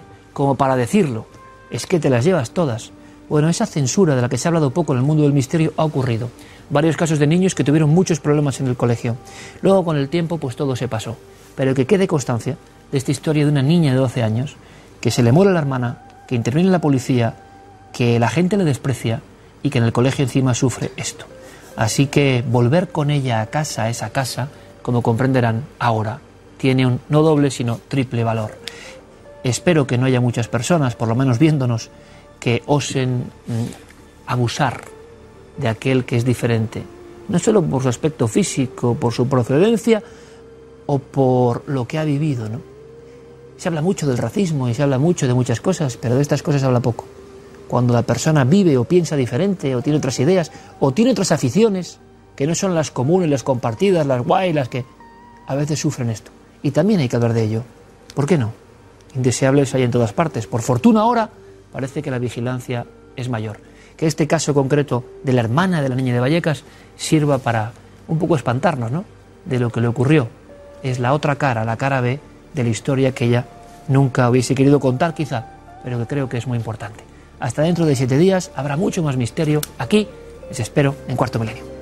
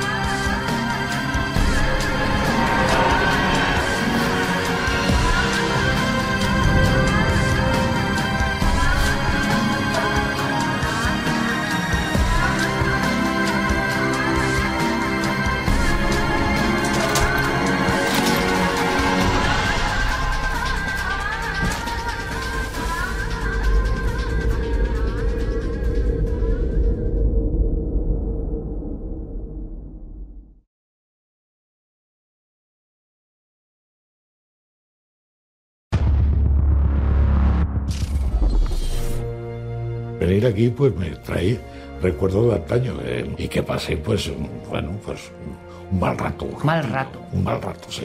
Yo creo que en esta casa había algo más y era más fuerte que todo.